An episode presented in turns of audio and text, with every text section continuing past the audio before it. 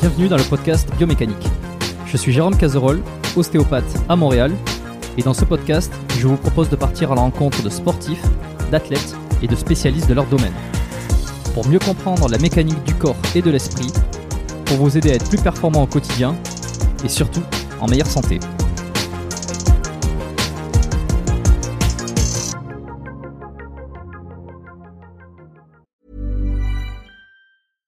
Hiring for your small business? If you're not looking for professionals on LinkedIn, you're looking in the wrong place. That's like looking for your car keys in a fish tank.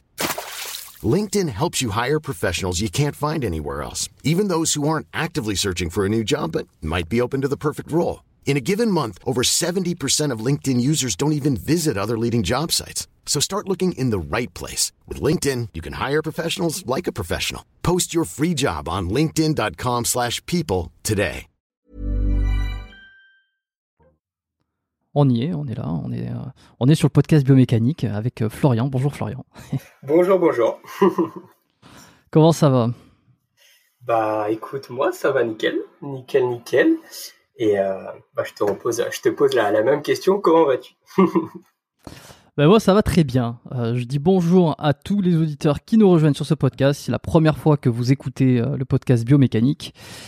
Euh, voilà, aujourd'hui, on va parler euh, un peu euh, de ton parcours, de, le- de, de, j'allais dire CrossFit, mais non, déjà, je fais, je commets la première bourde. Oula, oula, oula. Euh, street lifting, c'est street ça. lifting, un peu de, comment on appelle ça, le, euh, tu vois, j'oublie le, le- la, calisthénique, voilà, calisthénique, Voilà. un peu ton parcours, tout ça. Et en fait, ça me faisait plaisir parce que tu me disais que tu connaissais le podcast depuis euh, pas mal d'épisodes et que, euh, que tu l'écoutais régulièrement. Donc, euh, merci à toi. Tout à fait. C'est un podcast qui me, bah, qui me suit euh, lorsque je prends mes transports ou lorsque bah, je vais faire mes petites, mes petites sorties de course à pied. De temps en temps, j'aime bien écouter des, des podcasts. Ça, je trouve que je me, suis beaucoup plus concentré quand, quand je cours et puis je suis concentré aussi sur le podcast. C'est ça qui est vraiment intéressant. Et puis voilà, je passe toujours un bon moment. Les, les, les personnes qui sont dans les podcasts, bah, souvent ils sont de milieux différents et c'est assez, euh, assez vaste et il y a de, il y a de tout. Donc ça, c'est vraiment, euh, vraiment intéressant. Tu me disais tout à l'heure que tu avais particulièrement enfin, euh, apprécié euh, celui donc, bah, avec Delavier, euh, forcément, et euh, avec un certain Jean-Marie Corda aussi que tu avais, que avais pas mal euh, Ouais, euh, c'est ça. intriguant. Delavier, bah, c'est le plus, euh, le plus chaud dans ma tête. C'est celui que euh, j'ai écouté en dernier, je crois. Et ouais, c'était vraiment intéressant. C'était, euh, j'ai dû, pareil, c'est, j'ai dû l'écouter euh, lors d'une sortie course à pied. Et, et je crois que j'avais dû finir l'épisode après chez moi parce que bah, il était assez, assez long, mais très très intéressant. Et, euh, et pour Mm. euh, le, le second podcast qu'on, a évoqué, au début très, je connaissais j'avais cru, je crois que j'ai dû voir des, quelques passages sur YouTube, mais au début c'était assez, bah, assez troublant si je puis dire. Et euh, je suis rentré dans, dans le podcast et puis j'ai, vraiment apprécié et je trouve que c'est, c'est ça, c'est vraiment intéressant de découvrir des nouvelles personnes et qui bah, ont un vrai, un vrai caractère, une vraie, euh, de vraies choses à dire. Et puis euh, ouais, totalement différent. Des fois c'est à Mm. l'opposé et c'est ça qui est vraiment riche. Voilà, bon, j'en profite hein, pour parler. C'est pas souvent là que je reçois des invités qui, qui écoutent forcément euh, euh, des épisodes du podcast. Euh, donc, euh, Jean-Marie Corda, on parle de l'épisode 37. Pour ceux qui l'ont pas écouté, euh, prenez des, j'allais dire des pincettes, mais soyez ouverts d'esprit et ne, jugez pas trop vite et, prenez du recul un petit peu par rapport à tout ce qui a été dit dans cet épisode. Épisode 37, euh, intéressant. Ça sort du sport classique, évidemment. On reste dans la la, santé, la thérapie, il y, a- un côté, il y a corps, il y a un côté corps, si je puis dire. Je vous laisse aller découvrir tout ça. Et puis l'épisode avec Delavier, qui est sorti beaucoup plus récemment, Mhm. euh, le 66. Voilà. Bon, j'en ai profité un petit peu. On va pouvoir euh, rentrer directement dans le vif du sujet. Euh, pour ceux qui ne te connaissent pas, est-ce que tu peux te présenter, s'il te plaît, brièvement? Ouais, je vais, je vais me présenter. Donc, du coup, j'ai, j'ai 21 ans. Donc, je m'appelle Florian Marek. Euh, donc, euh, bah, niveau professionnel, on va dire, je suis, euh, j'ai la casquette d'étudiant. Même si je considère que je pense qu'on a, une- on a cette casquette un peu euh, tout au long de notre vie. Si on, cherche à bah, se développer euh, tout au long de notre vie, je pense qu'on est tous étudiants d'une certaine manière. Donc, étudiants dans les sciences du sport. Donc, euh, actuellement en master PPMR. Donc, préparation physique, mentale et réathlétisation. Donc là, j'effectue le master donc sur Lyon. mais de base, je suis un petit breton, je tiens, je tiens à notifier mes racines. Et du coup, j'ai fait ma licence, donc une licence TAPS spécialité entraînement à Brest. Euh, donc voilà, pour le côté un petit peu euh, plus professionnel. Et cette année, du coup, j'effectue mon, mon, stage euh, dans le club de Villeurbanne en rugby. Donc un sport que je connaissais pas du tout de base, mais vraiment une super expérience qui, bah, qui est vraiment très enrichissante parce que je peux me créer une vraie expertise. Donc peut-être on aura l'occasion d'en reparler. Et sinon, côté peut-être plus personnel, du coup, je pratique on va dire la calisthénie, le street workout, donc un, sport qui commence à être de plus en plus connu euh, bah, avec ce fameux confinement, euh, parce que bah, du coup on, utilise juste notre propre poids de corps pour, euh, bah, pour se muscler. Mais moi je suis plus dans, dans le côté performance, donc dès qu'il y a des compétitions, bon, là actuellement c'est un petit peu à l'arrêt, mais dès qu'il y a des compétitions, bah, j'hésite pas. Et hmm. on pourrait en rentrer plus en détail aussi sur cette pratique. Tu vois, je rebondis quand même sur quelque chose parce que tu dis euh, je suis breton à la base, je, je le certifie. c'est marrant comme dans cette région de la France, on se sent. Euh, c'est pas un jugement, hein, a des bretons qui m'écoutent. Euh, on se sent obligé de, de, le dire, de le, de le revendiquer. Et euh, bon, je vais pas te demander pourquoi. Moi, je pense que c'est dans la. Si, ça peut être intéressant. Si, en vrai, parce que, est-ce que je l'ai. Est-ce que tu as une idée? Bah, une idée, oui et non, mais je sais que quand je suis arrivé sur Lyon, dès le début, euh, bah, j'ai eu cette euh, dès que j'avais un rapport euh, social avec autrui tout simplement j'avais besoin de le notifier. Je sais pas pourquoi. Et peut-être parce que je sais pas je sais je suis une certaine fierté. Puis on est quand même maintenant que je suis arrivé dans une grande ville entre guillemets à Lyon pour mes études j'ai j'ai quand même senti le fossé un vrai vrai fossé au niveau bah l'accès quand même à la culture l'accès à beaucoup de choses je trouve. On est on est un peu enclin de, du Finistère Sud. Finistère Sud, donc euh, entre Lorient et Quimperlé, sur la côte. Si tu... Ouais, t'étais vraiment, ouais, vraiment au bout, quoi.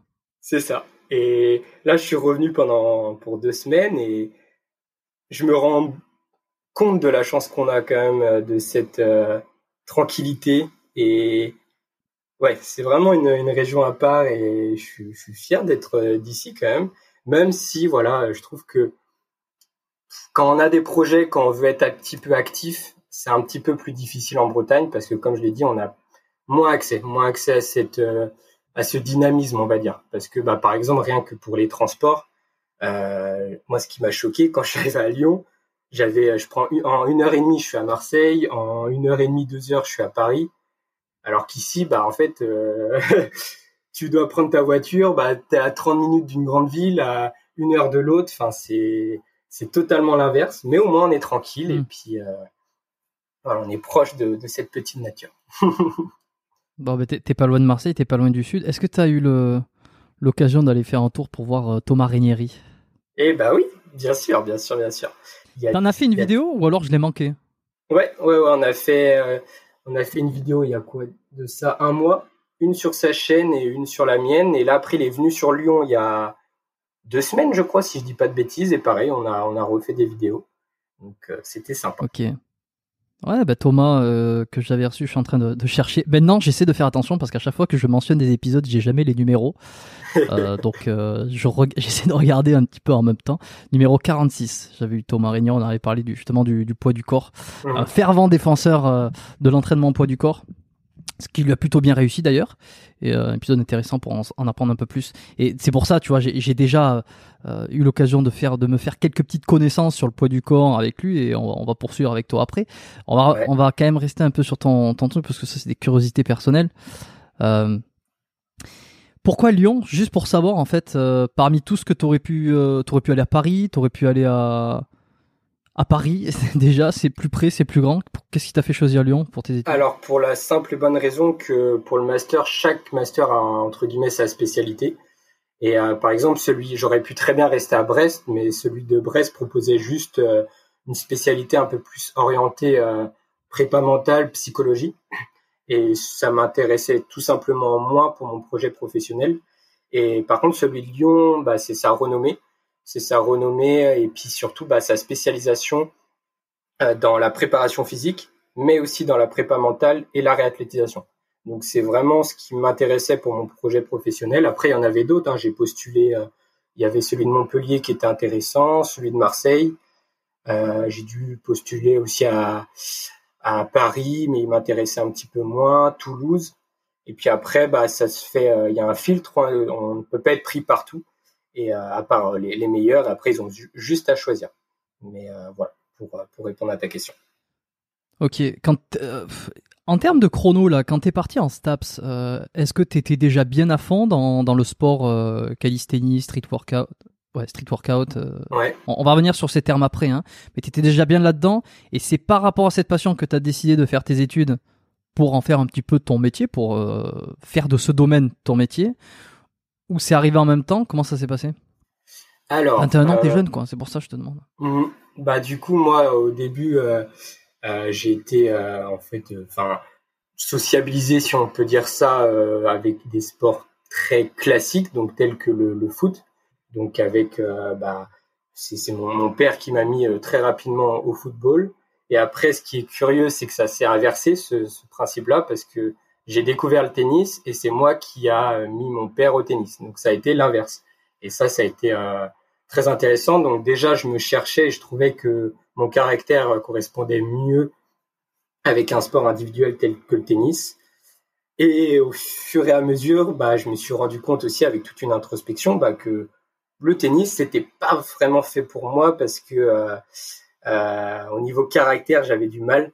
Je stresse très rapidement et quand je stresse au tennis, bah, c'est très compliqué. Tu mets plus une balle euh, dans le terrain. C'est un, Exactement, c'est un des sports parce que j'ai joué, pendant une dizaine d'années au tennis, pas pro évidemment, j'avais un petit niveau, euh, mais c'est un des, des, de ces sports-là où en fait euh, le mental a un rôle euh, considérable parce que tu es seul avec toi-même sur le terrain et tu, tu fais t'as vite fait de rentrer dans ta tête sur des certains trucs et, surtout pendant des matchs, certains matchs qui peuvent durer, c'est un combat psychologique parfois qui, ouais, qui, qui, qui, est fatigant, qui peut être fatigant, qui peut être dur à gérer. Tout à fait. Bah, c'est ce que j'ai remarqué en fait avec du recul euh, et puis la maturité. Je me suis dit en fait, c'est ouais, c'est un vrai jeu d'échecs. Et moi, en fait, ce que je voulais, c'était euh, hmm. faire des beaux points, euh, que ça soit dynamique, que ça tape, etc. Mais à un moment, c'est pas ce qui ce qui correspond mieux. Surtout bah, quand tu as quelqu'un, par exemple, qui te ramène toutes les balles, et ben il faut être faut être stratège et il faut justement trouver le bon moment pour attaquer et non vouloir attaquer tout le temps. Et moi, c'était mon grand défaut. Donc bah ça m'a. Ouais, tu voulais terminer quoi. Mais c'est un peu le. Il y a souvent un terme qui revient au tennis, c'est euh, il faut pas craquer. Ça, je sais pas s'il y a beaucoup de. Il doit y avoir d'autres sports évidemment, mais je sais pas quels autres sports on utilise ce terme. Mais en tennis, on utilise beaucoup. Euh, il a craqué, il faut pas craquer, euh, craque pas. Euh, c'est, voilà, on est vraiment sur un truc psychologique. Quand, quand t'as un mec qui te renvoie les balles, et eh ben, et eh ben, déjà des fois vouloir attaquer ou vouloir envoyer un coup droit, un revers un peu rapide pour essayer de conclure le point c'est une fa et, et, en plus si tu rates le truc et que tu sors la balle de de, de, de mètres, c'est t'as craqué en fait parce que c'est pas tant la technique, c'est pas tant le geste, c'est la psychologie qui a derrière tout ça en fait qui fait que t'as craqué sur l'échange. C'est totalement ça et c'est ce qui m'a enfin ça m'a rendu fou parce qu'à l'entraînement euh, je prenais énormément de plaisir euh, parce que bah, déjà il n'y avait pas cette notion de stress donc il y avait cette notion de plaisir qui était vraiment euh, abondante et j'adorais mais dès que j'arrivais en match il suffisait que l'adversaire en face de moi avait un moins bon classement. Et bah direct, je me prenais la tête, j'étais stressé. Et puis si le gars en face il ramenait tout, moi ça m'énervait parce que c'était pas comme ça que je voyais euh, le tennis. Et bah comme tu dis, je, je craquais tout le temps et euh, des fois je, je, je, surjouais. Non, j'ai pas cassé. Non non, j'étais pas, pas cassé de raquette. J'étais pas à ce point-là. Moi je l'ai été. Hein. Moi je l'ai été. Hein. J'ai pas je suis pas allé jusqu'à. Enfin, ça dépend comment on pourrait. Bon, ça dépend ce qu'on définirait par casser une raquette. J'ai pas cassé une raquette, mais ça m'est arrivé d'en fissurer. Euh, bah, j'étais vraiment jeune, quoi, un peu euh, inconscient aussi, et, de rage.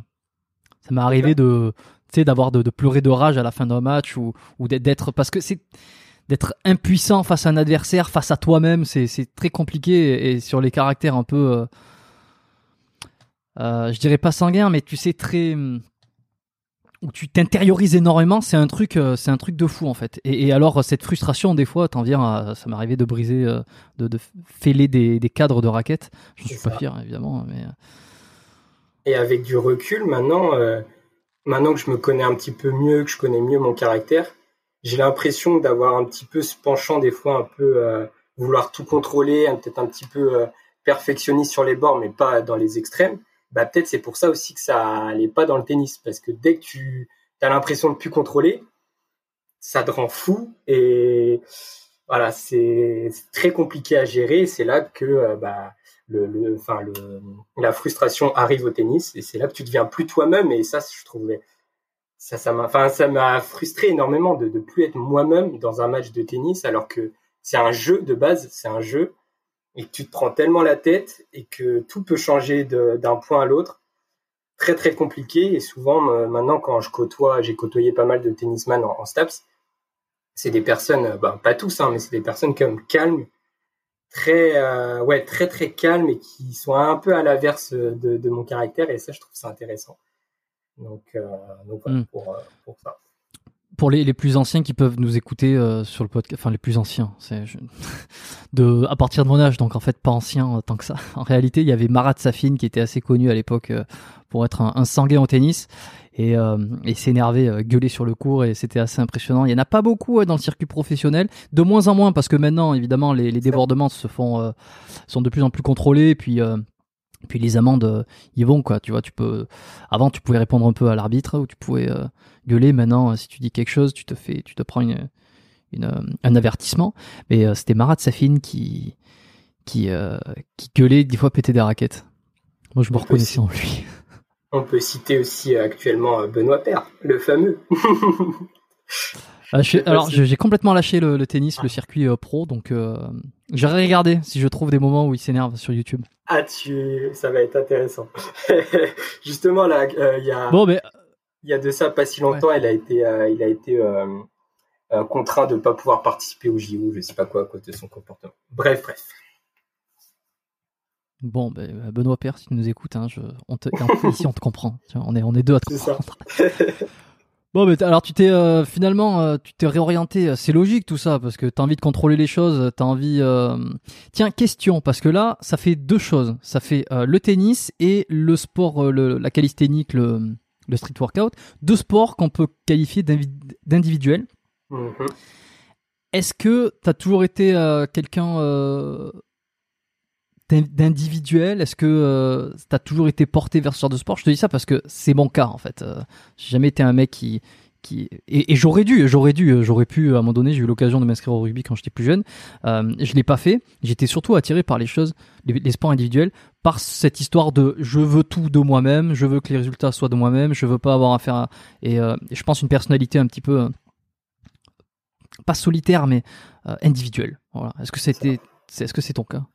Bah, comme je te disais, euh, au niveau, quand j'ai commencé, j'ai fait quand même pas mal de foot, euh, de, très petit jusqu'à U15, donc euh, ouais, à peu près, j'ai dû arrêter à ouais 14-15 ans, je crois, on doit avoir ce stage-là en mm. U15, ça me paraît logique. Et ouais, bah j'avais, c'était compliqué de, comment dire, de voir que, enfin, j'adore l'esprit collectif, le groupe qu'on avance ensemble mais j'ai du mal à gérer en fait les individualités dans le groupe en fait. Tu vois, par exemple dans une équipe de foot et chose que je retrouve moins au rugby, ça ça m'a vraiment euh, ça m'a vraiment interpellé quand je suis arrivé, mais on pourra en reparler.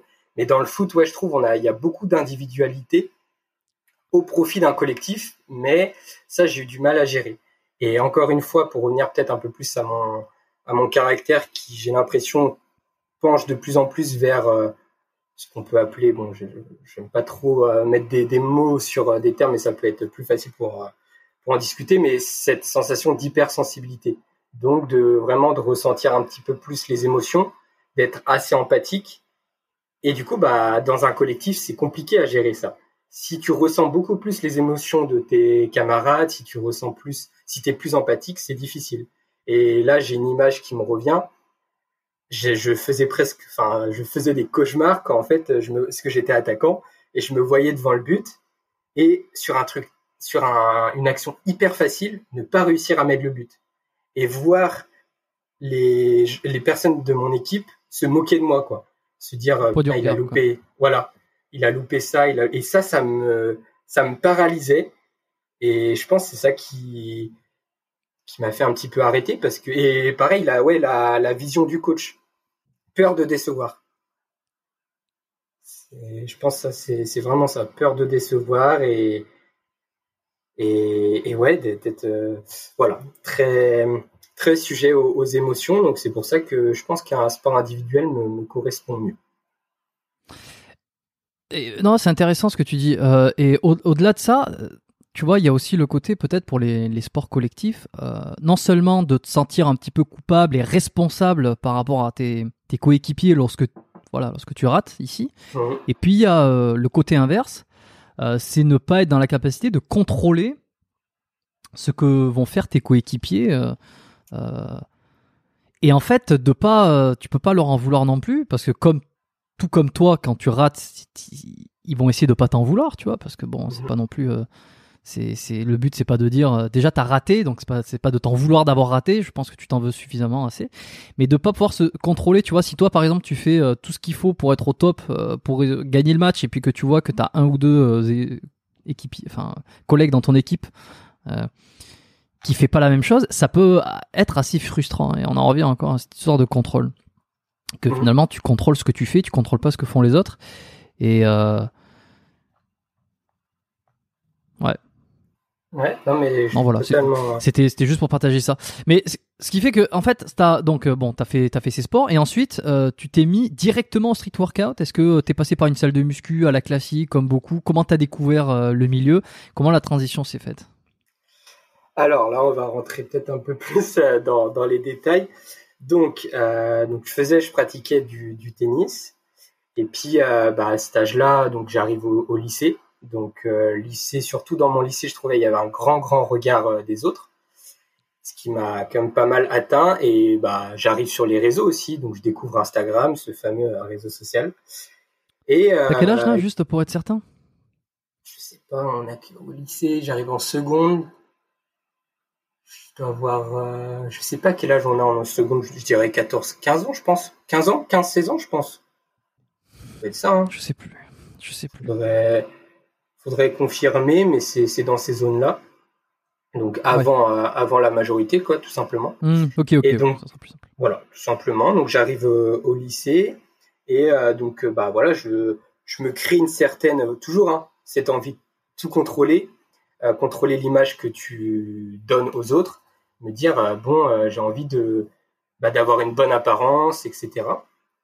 Et sur les réseaux, bah, je voyais que euh, tu vois, je voyais le, profil type, euh, le, le, la, le, masculin musclé, etc.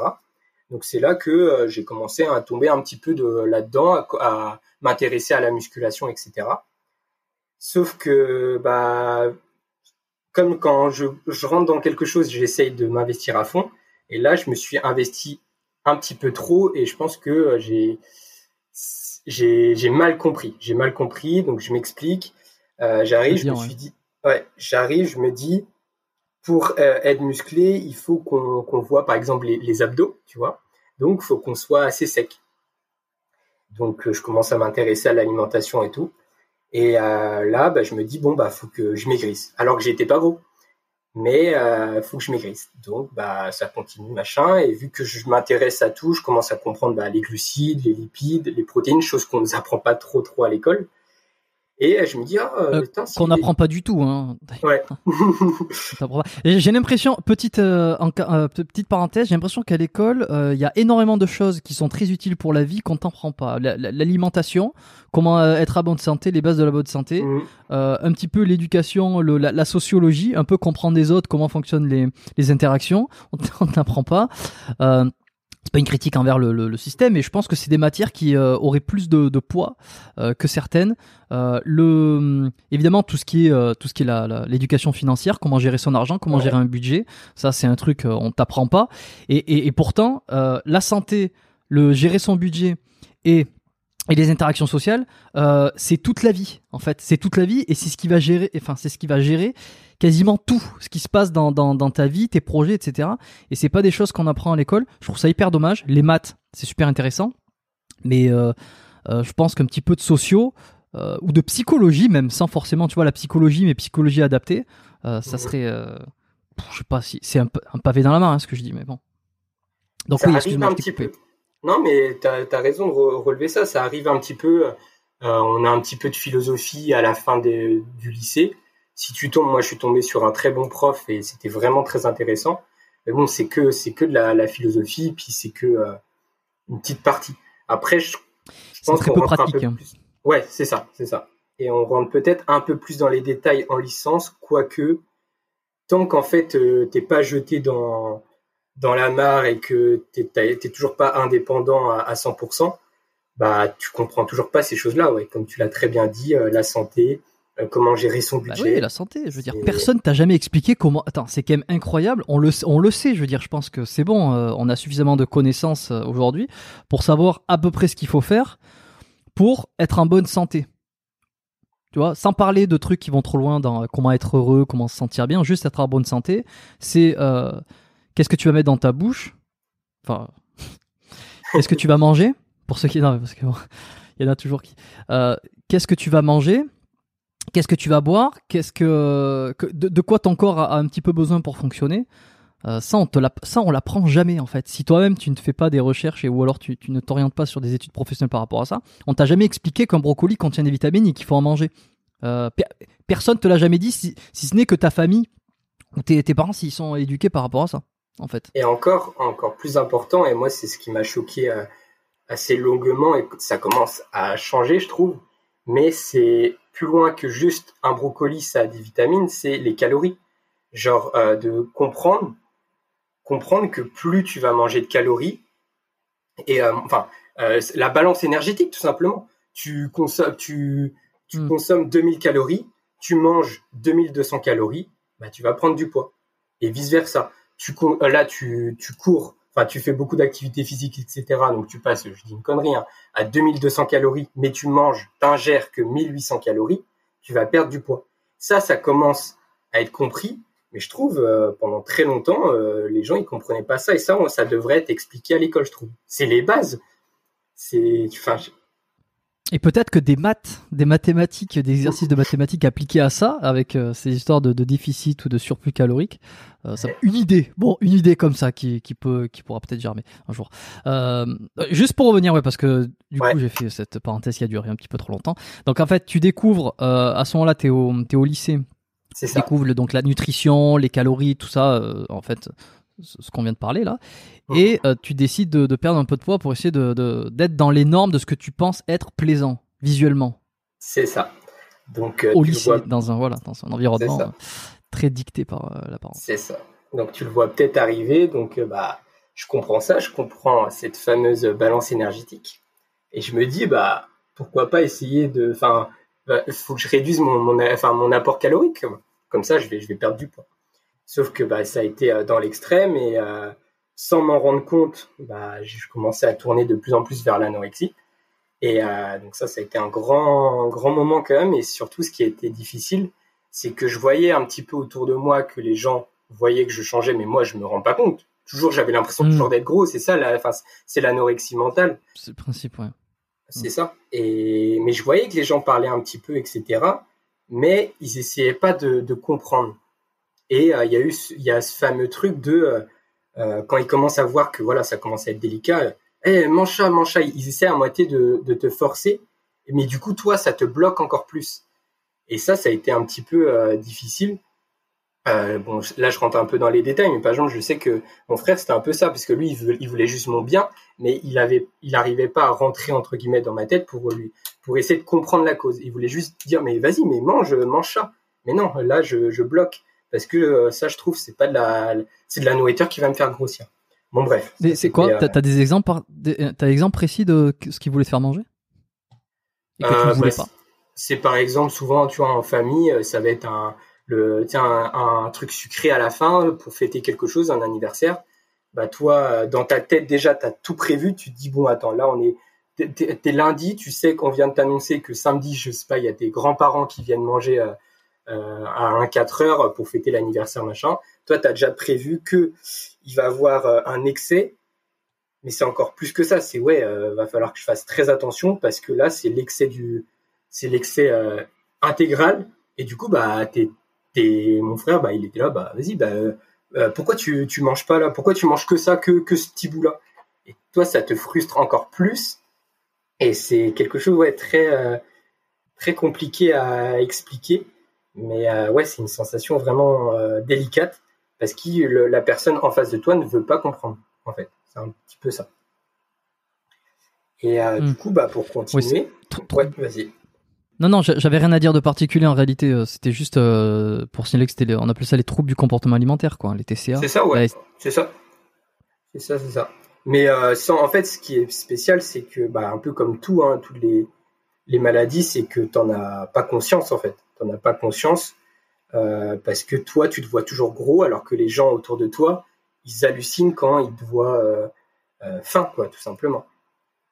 Et euh, du coup, bah, il n'y a qu'une personne qui m'a qui m'a vraiment aidé à, à ce niveau-là et, je le remercie encore parce que lui, il a essayé de comprendre.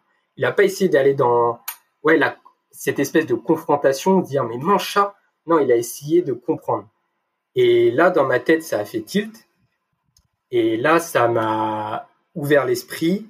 Et euh, au même moment, bah, mes parents aussi, ils ont commencé un petit peu à s'inquiéter. C'est là qu'ils m'ont, m'ont dit, bah, peut-être aller voir euh, bah, mon médecin traitant tout simplement. Donc euh, bah, là, je suis allé voir. Et t'étais descendu bas en termes de poids là? Est-ce qu'on peut avoir juste euh, des, chiffres bah, pour, se rendre compte? J'étais, faudrait que, je sais pas si j'ai mon carnet, mais j'étais de, de mémoire, j'étais sur les, enfin j'ai toujours ce chiffre en tête, donc je pense pas que c'est une utopie. J'étais à 37 kilos, donc donc voilà, c'était c'était pas encore, il y a, y, a, beaucoup pire, hein, mais pour un mètre, ouais, un mètre 65 quoi. Donc c'était un peu un peu. Bah t'es maigre, t'es très maigre. Hein. Ouais, et que ça continué à baisser. Et ouais, c'était c'était spécial. Je me rappelle de cette. Euh, j'ai l'impression que c'est ça ça n'a pas existé. La deuxième phase, je, je l'ai parce qu'elle est dans ma tête, mais cette phase-là, comme si mon cerveau, il avait envie d'enlever euh, cette ce, cycle-là. Et je me rappelle, j'avais froid tout le temps. Euh, je portais jamais d'écharpe. Là, j'ai commencé à porter des écharpes en hiver et tout. Enfin, c'était euh, c'était une période vraiment spéciale. Et c'est quand ouais, je suis arrivé devant mon médecin que là j'ai commencé à comprendre. Je fais attends, y là il y a un souci. Alors que dans ma tête ça part, ça paraissait normal. Je me dis je veux être comme ça. C'est comme être musclé. Genre oh je veux ressembler à ça, bah je vais tout faire pour être musclé. Bah dans ma tête c'était ça. Donc euh, j'étais mais pourquoi pourquoi on m'emmène devant un médecin là? Et là j'ai commencé à comprendre et et voilà, ça a été délicat, mais euh, au moins ce qui, ce qui est super intéressant avec cette période, c'est que j'ai appris beaucoup, notamment voilà sur euh, sur la santé, sur l'alimentation.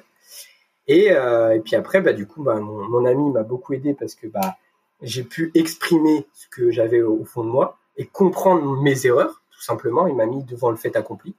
Et là, à partir de ce moment-là, ça fait type dans ma tête. Je fais OK, faut, je me suis trompé, donc maintenant je veux continuer à manger. C'était quoi, c'était quoi cette erreur? C'était quoi cette bah. erreur et c'était quoi cette prise de conscience alors? C'est cette réduction, euh, cette réduction des calories pour, pour rien en fait. Euh, réduire, réduire, réduire pour. Euh, enfin, ça paraît, c'est contre nature. Tu veux ressembler à ces gens-là, mais ces gens-là déjà ils mangent beaucoup plus parce que bah ils, font beaucoup de sport, etc. et du coup, bah toi, tu, ce que tu fais, tu fais beaucoup plus de sport, tu augmentes ta dépense calorique, mais tu baisses t'as l'énergie que tu te que t'ingères.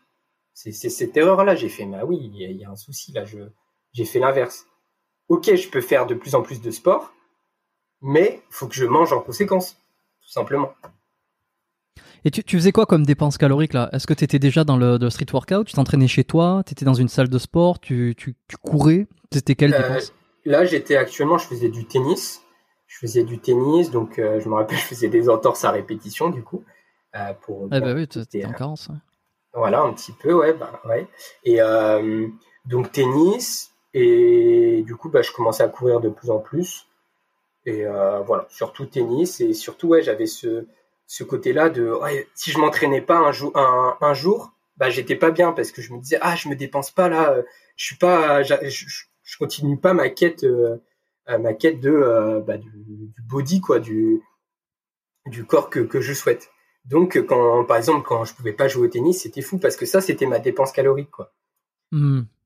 Il me fallait quand même un, jeu. Après, si par contre je pouvais pas, je le faisais tout seul chez moi. Euh, euh, je courais ou je faisais des, trucs pour, euh, pour être actif, quoi, tout simplement. Le tennis, en fait, c'était euh, pas tant une finalité, c'était plutôt euh, un passage pour euh, la dépense calorique. C'était oh, tout à fait. À ce moment-là, c'était Ouais. totalement ça. C'était totalement ça et c'est ça encore. C'est ça, je pense, qui m'a. Quand j'ai commencé le tennis, c'était pas du tout ça, mais en milieu, c'était ça. Donc ouais, c'était encore pire. Je me rappelle, ouais, le mercredi parce que du coup, on, on- j'étais dans un- dans une euh, dans un pôle où on faisait pas mal de, de tennis parce que bah j'avais comme projet quand même d'avoir un bon niveau. Donc je me rappelle le mercredi, on faisait prépa physique plus tennis. Et euh, je me dis, ah, bah, du coup, je vais rien manger toute la journée. Euh, comme ça, ça va être encore, encore plus, plus, plus. Et euh, ouais, c'était, c'était fou cette période. Et je, ouais, je, j'ai, j'ai quelques photos qu'on me voit au tennis. Je, je sais pas comment, enfin, comment je faisais pour tenir euh, debout. C'était, euh, c'était intéressant. Mais bon. Donc, euh, donc pour continuer cette. Est-ce que euh, te- t'es- vas-y. Ouais, vas-y. Non, je, on, on va juste euh, faire un petit arrêt euh, parce que je veux Ouais. savoir. euh, Est-ce que tu as toujours été, ou, ou peut-être que non, et tu vas me le dire, euh, été quelqu'un d'introverti? Ou pas du tout? Si, si, si, euh, ouais, si, si, assez introverti. Si, si, bah, j'ai toujours été beaucoup moins maintenant. Peut-être pour, pour rappel, euh, l'in- l'introversion se définit, se définit davantage. euh, les experts euh, rajouteront peut-être euh, des informations par rapport à ce que je vais dire, mais l'introversion se définit davantage par le fait de se sentir, de se ressourcer avec soi-même plutôt qu'avec les autres. Et un introvert. Ça va souvent avec la timidité, hein, ça va souvent avec quelqu'un qui est qui est, qui est un petit peu renfermé, c'est que on aime faire les choses tout seul, on aime on préfère être tout seul que euh, être avec des gens. Euh, être avec des gens est un effort, demande des efforts de sociabilisation, demande des efforts euh, de d'aller vers l'avant. Et, le confort vient du fait d'être tout seul, de faire des choses euh, sur soi. Et puis les experts, parce que putain, il y a toujours des experts qui viennent me faire chier de temps en temps, me compléter ce que je dis, mais j'ai l'impression que ça va souvent avec le fait de pas être bien dans son corps, pas être bien dans sa peau, euh, être, euh, avoir peur du regard des autres, avoir peur de faire, avoir peur d'être jugé. Est-ce que Mhm. c'était, est-ce que c'était ton cas? Est-ce que ça l'est toujours? C'est mon Plus cas, ça l'est toujours, mais euh, je, je penche de plus en plus à, à être extraverti justement parce que bah, je, je prône le développement personnel, donc à un moment il faut sortir entre guillemets de, de cette zone de, de confort. Mais comme euh, je te, le disais euh, précédemment, et ça j'en avais pas conscience et j'en ai de plus en plus conscience, mais après euh, j'en ai aucune certitude. Mais ouais, je commence à comprendre ce, cette hypersensibilité. Il y a des personnes, enfin moi je, m'y retrouve beaucoup là-dedans. Ces personnes hypersensibles entre guillemets, bah du coup ils, sont, ils ont un caractère justement introverti parce que les émotions, ils ressentent beaucoup plus les émotions des autres. Donc euh, ça, pose des, conflits. Par exemple, juste, genre en plus cette hypersensibilité, je l'ai compris parce qu'à un moment j'étais là, mais moi je déteste les conflits. Euh, dès qu'il y a un conflit, je fuis. Euh, j'ai- j'aime pas ça. Ça me, je sais pas pourquoi j'aime pas ça. Je suis plutôt empathique, mais pas non plus à, à 100%. Et, euh, je, tombe, euh, je, je, je- j'essaye de, vivre. Toutes les émotions sont décuplées. Par exemple, bah, l'amour, c'est, c'est décuplé, mais du coup, la rupture, bah, elle est exagérée aussi. Donc, ça fait l'ascenseur. Et euh, ouais, c'est ce côté-là hy- hypersensible. Et du coup, bah, du coup, tu t'es introverti parce que aller vers les autres, ça demande beaucoup d'efforts. Ça demande beaucoup d'efforts parce que euh, euh, tu ressens toutes ces choses-là et ça te, ça, ça, ça, enfin, ça te, ça consomme beaucoup d'énergie mentale et physique. C'est, je voulais juste préciser, ouais, préciser ça un peu. Je, euh, je reviens sur euh, les troubles alimentaires euh, tout Mhm. à l'heure, hein, les, les troubles du comportement alimentaire dont on a parlé. J'avais fait un épisode, c'était le numéro 39 avec Alexandre Le Labourier sur tout ce qui est anorexie. Ouais, je l'ai écouté, je l'ai écouté. Ok, il est, il est bien, il est bien. Franchement, j'ai eu de bons retours euh, sur ces épisodes-là. Euh, bah, anorexie, boulimie, et puis euh, d'autres, d'autres troubles un petit peu moins connus. Et pourquoi, comment, comment on s'en sort. Et puis lui, il a été, il a eu des, des soucis comme ça. Et puis aujourd'hui, il s'en fait un peu son, son cheval de bataille, tu vois. Donc, je recommande, à, je recommande d'aller écouter cet épisode si vous l'avez pas encore fait. Bah, Euh, D'ailleurs, c'est avec cet épisode que, désolé, je t'ai, coupé, mais c'est avec non, cet épisode que j'ai, euh, j'ai découvert, je crois, ce qu'il appelait l'hyperphagie aussi. Ça, je connaissais pas, par exemple.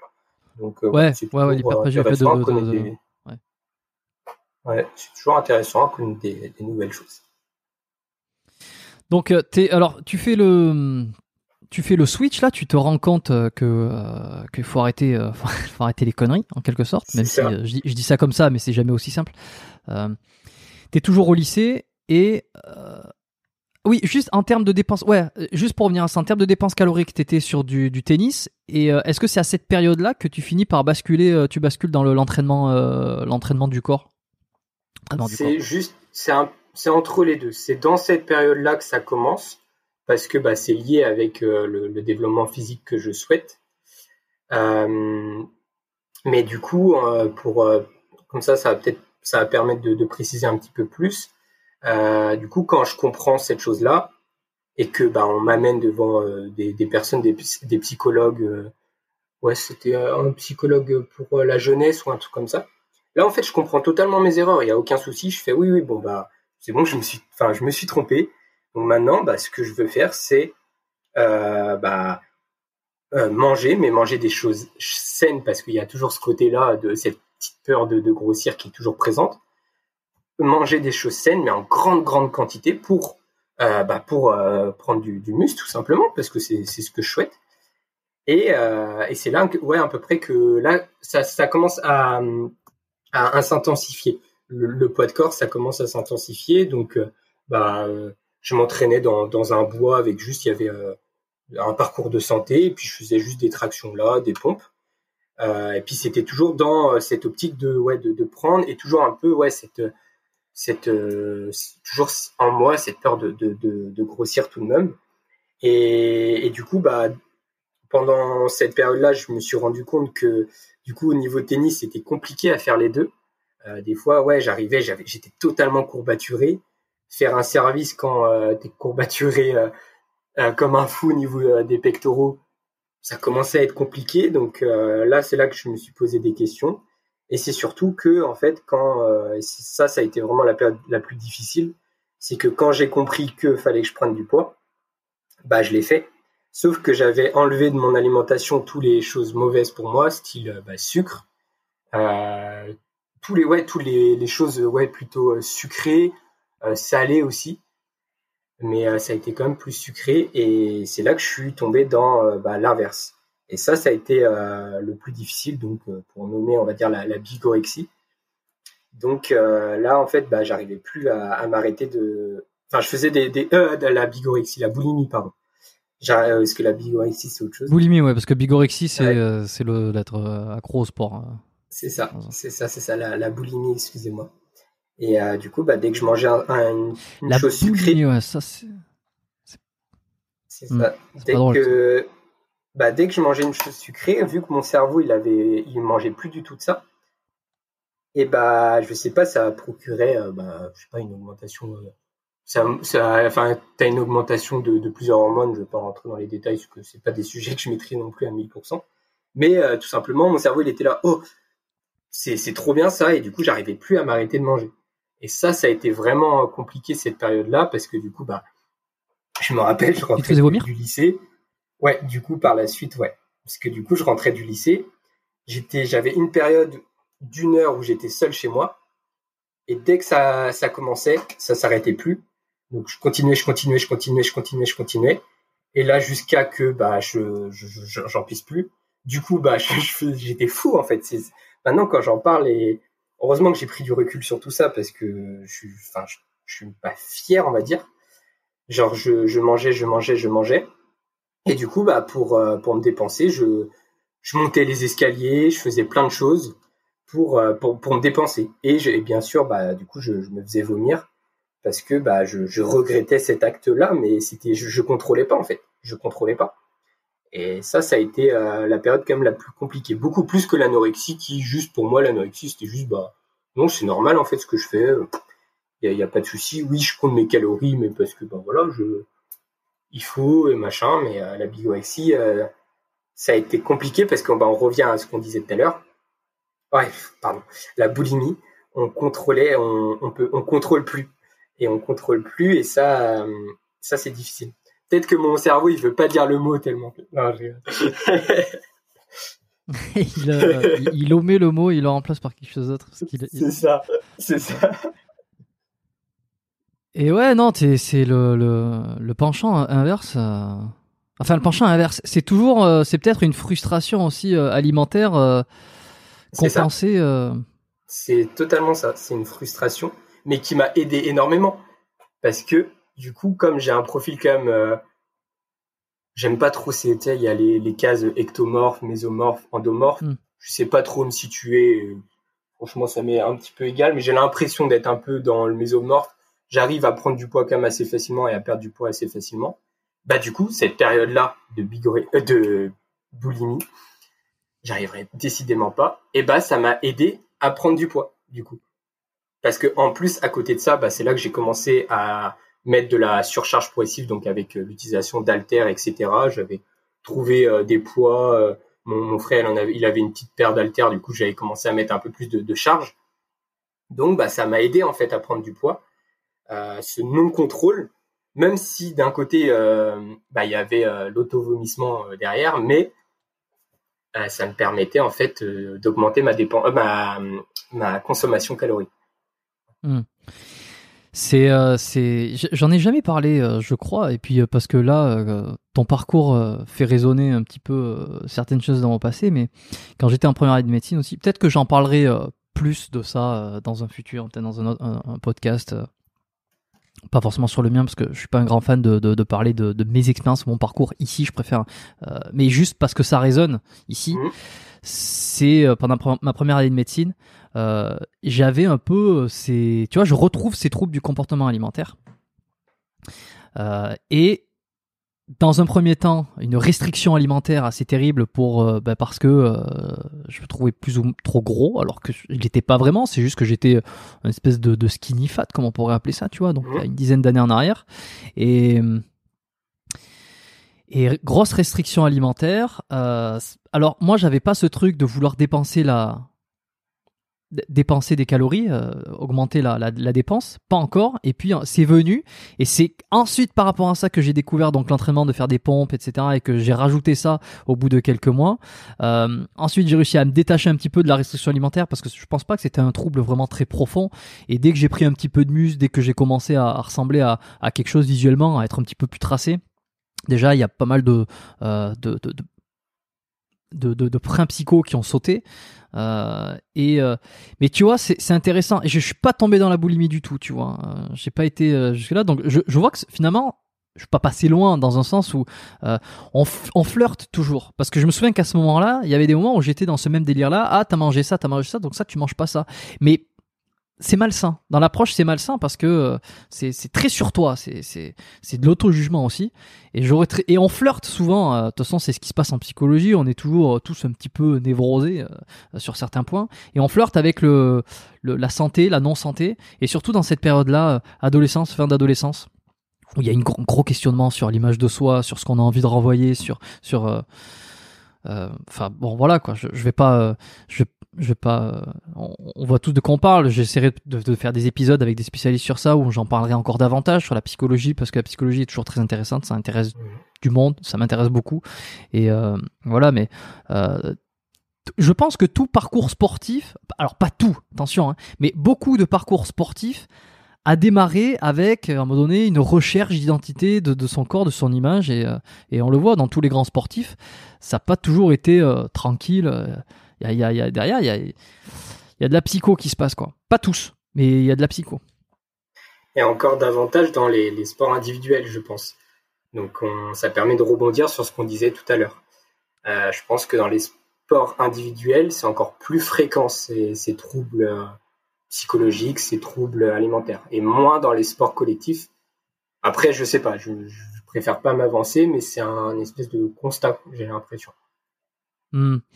C'est vrai que en plus, là, quand on est sur euh, le corps, euh, si tu veux, le sport ou les sports qui vont avoir le plus d'impact sur euh, le, son physique, sur l'image de soi, ça reste des, ça reste la musculation, le street work, mm. le street workout, la calisthénique, parce qu'en fait, ce sont des, alors peut-être dans une moindre mesure le, crossfit, parce que le crossfit, on est dans, plus dans la performance et dans le, le, résultat de ce qu'on fait, le résultat de, de, de chiffres de performance, d'exercice. Mhm. Là où dans la muscu et peut-être le street workout dans une, dans une moindre mesure, sont des sports où le, le résultat euh, cherché est directement physique en fait.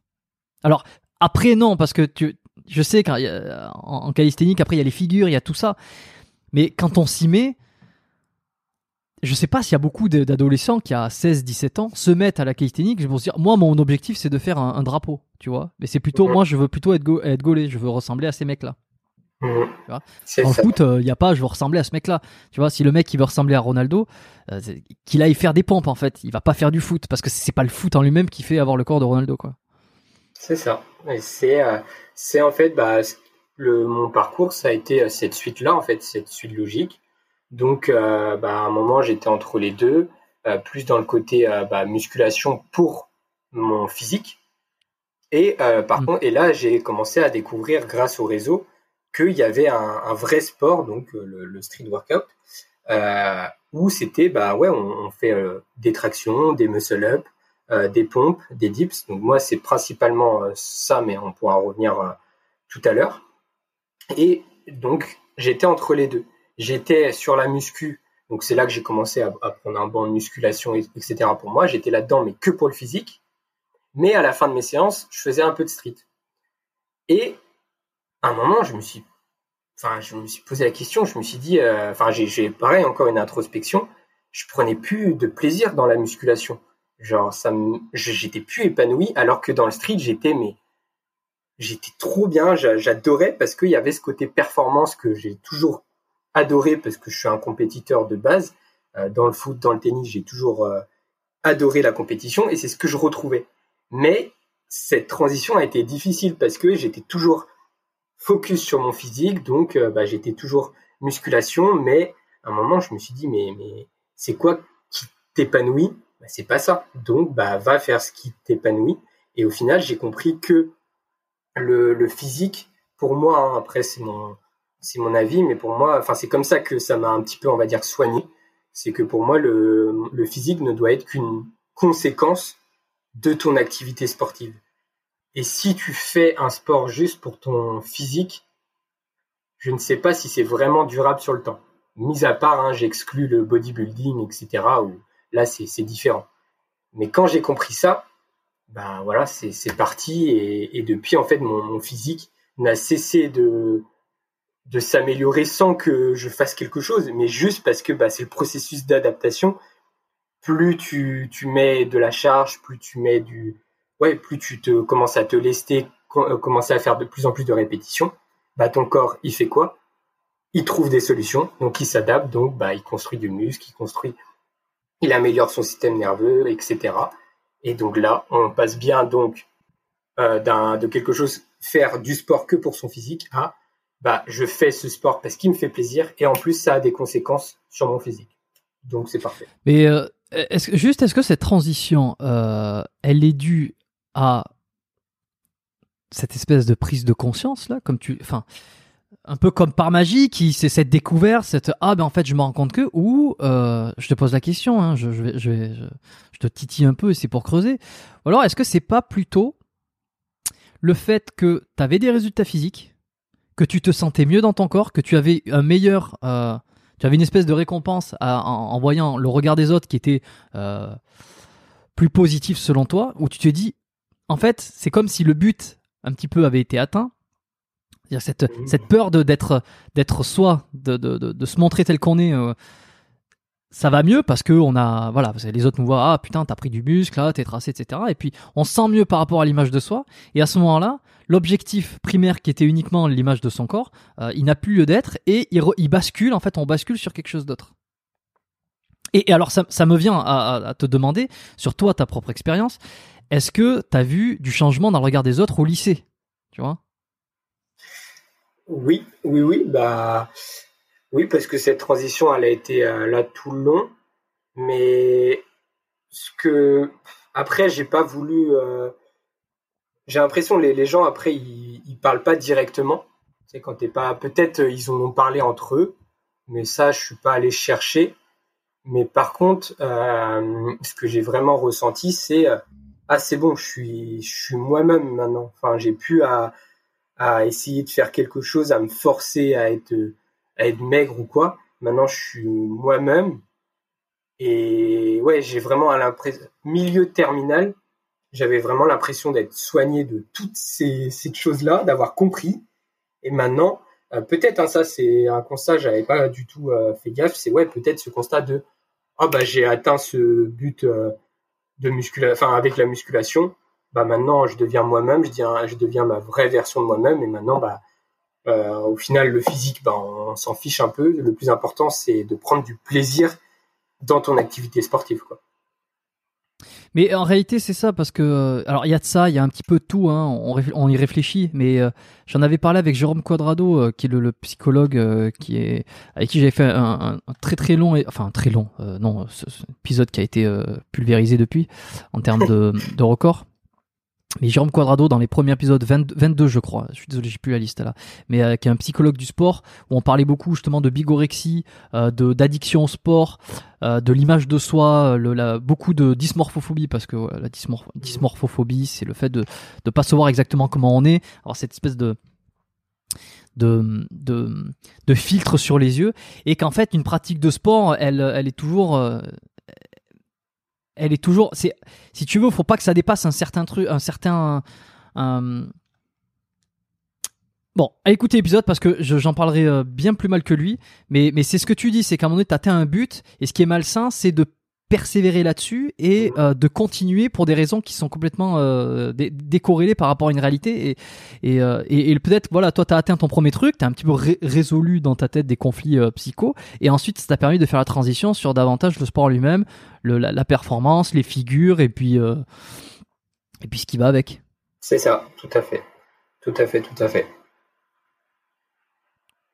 Donc tu découvres là de plus en plus en profondeur le street, euh, street lifting, j'ai ce mot en tête depuis tout à l'heure, euh, le street workout.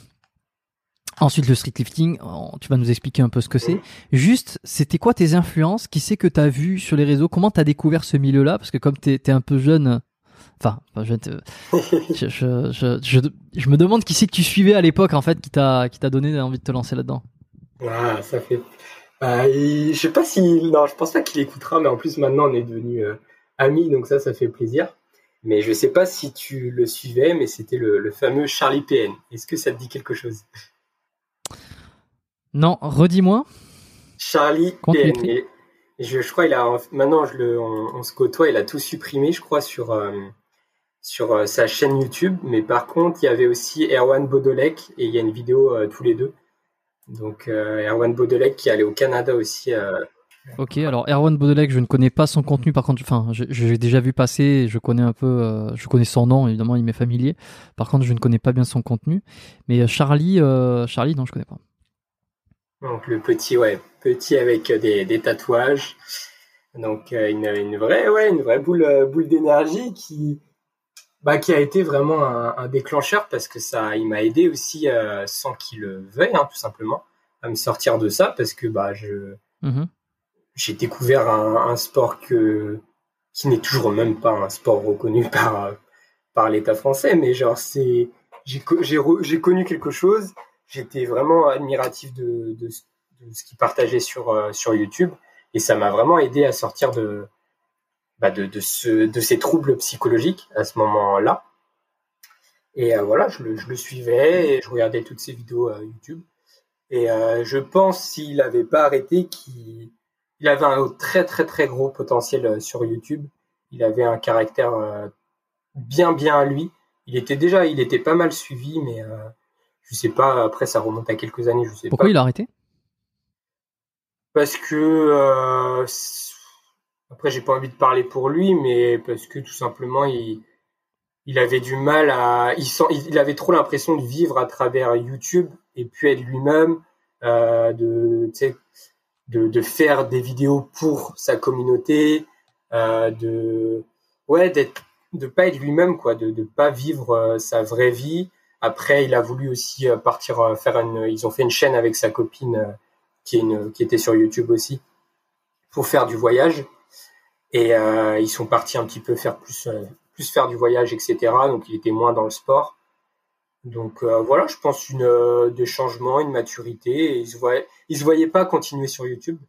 voilà, je pense que c'est d'accord. Bon, ça ne lui alliait pas quoi, tout simplement. Ok, bon ben c'est les deux que tu suis que as suivis et qui t'ont envie de. Ouais, principalement. Et puis aussi mon, mon équipe actuellement aussi euh, plus c'était plus sur Instagram. Donc euh, c'était là, c'était plus du côté de Paris, mais euh, pareil, eux ils étaient beaucoup plus sur la performance et pareil, ça, c'est ça mes inspirations. Après il y a toujours les grandes inspirations, style Animal, Forking, etc. Mais moi c'était moins ma génération, je crois. Donc et puis c'était plus à l'international. Donc moi c'était plus, je m'identifiais, j'ai besoin de m'identifier. Donc des petits Français comme ça, ça m'allait très bien. ok. Ok, ok. Est-ce que tu peux nous expliquer un petit peu euh, maintenant les, les, différences? Euh, On va le rappeler quand même qu'il va y avoir euh, et fait les différences et simplement qu'est-ce que c'est que la calisthénie, le street workout, ensuite peut-être le street lifting. et je crois que j'ai tout dit dans le. Peut-être qu'il y a d'autres mots. Ouais. Non, mais donc on va prendre le gros. Donc il y a le, on va dire voilà, le street workout on peut l'appeler calisthenics street workout en fonction de un peu comme on veut, mais, je, crois que ça a vraiment des étymologies précises. Je crois le, la, la, pratique de la calisthénie c'est très très ancien, mais voilà, je manque d'informations de culture là-dessus, donc j'ai pas envie de dire des bêtises. Si ça vous intéresse, vous tapez calisthénie, normalement il y a, pas mal de détails. Euh, mais euh, tout simplement, bah, c'est la pratique, euh, du sport avec son propre corps. Et donc euh, le, donc le street workout, ça se décompose avec, euh, il y a plusieurs, euh, plusieurs facettes dans le street workout. Donc on va appeler, il y a le premier, donc ce que je, je fais, c'est le, on, l'appelle le set and rep, donc bah, c'est faire un maximum de traction, faire un maximum de dips, faire un maximum de muscle up, faire un maximum de pompe. Donc c'est ces quatre mouvements, ces quatre mouvements principaux. Ensuite, il y a la partie plus euh, agilité et statique. Donc ça, c'est justement toutes les figures. Donc euh, l'agilité, ça va être plus les 3-6 sur les barres, etc. Euh, bah, l'agilité, tout simplement. Et le statique, ça va plus être les, bah, les positions statiques, donc la full planche, le front lever. donc voilà, une notion. Là, par exemple, il y a une grosse, grosse notion de, de biomécanique pour le coup. C'est vraiment très, très intéressant mais ça c'est pas quelque chose que je pratique euh, beaucoup parce que je suis plus spécialisé dans un autre domaine. Et puis euh, il y a aussi donc le street lifting. Le street lifting c'est tout simplement, bah, on prend les les les euh, les, les mouvements donc muscle up, traction, dips et pompe et on y rajoute du poids, tout simplement. Voilà, on se, on se laisse quoi. C'est c'est, ça serait un espèce de, de musculation, mais pas à la salle. Euh, et avec euh, uniquement euh, les exercices de base. Tout à fait, tout à fait. Et du coup, pour entrer un petit peu plus, ouais, dis-moi, dis-moi. Non, je voulais simplement te demander si tu avais déjà été dans une salle de sport. Est-ce que tu as déjà goûté à l'entraînement musculation classique? Oui, bien sûr. Ouais, C'était quelque chose que j'attendais depuis très longtemps. Bah, comme j'ai commencé avant 18 ans, je pouvais pas. Et dès que j'ai pu, ouais, ouais, j'en ai vraiment profité, surtout pour ce confort, etc. Mais de plus en plus maintenant, j'aime bien retourner à, bah ouais, euh, avec la, vraiment ce côté rustique, entraînement dehors, avec bah, les moyens du bord. Quoi. Le vrai street workout, sport de rue, c'est vraiment le, le, ce, qui me, ce qui me touche de plus en plus. Quoi. Est-ce que tu peux donner euh, les, tes, tes, tes, résultats, tes performances euh, ton palmarès, comme diraient certains, euh, sur les mouvements de base pour qu'on sache un petit peu. Et peut-être en comparaison de ce que fait quelqu'un euh, qui débute ou euh, quelqu'un d'intermédiaire, comme ça, ça pourra nous donner une bonne idée de, de ton niveau. sachant que, attention les gars, aux tractions, le garçon, il plaisante pas. Traction lestée, il plaisante pas. Alors, du coup, bah, comme je l'ai dit, moi, je suis plus spécialisé donc dans, on va dire, l'endurance l'endurance musculaire, la vitesse, la, puissance, pour euh, rentrer un peu plus en détail dans les qualités physiques, et dans la force. Donc, euh, moi, ce que en, en, max rep, parce que souvent ça, ça permet d'avoir un, bon avis et ça intéresse souvent les gens. En traction, j'ai là actuellement, j'ai pas fait de, de, max traction, mais le dernier que j'ai fait, c'est sur une branche d'arbre et parce que ça me tenait à cœur, c'était pendant le confinement, je trouvais ça, je trouvais le message important et j'avais réussi 51 tractions. Donc ça, j'étais content. en muscle up actuellement. Très peu de.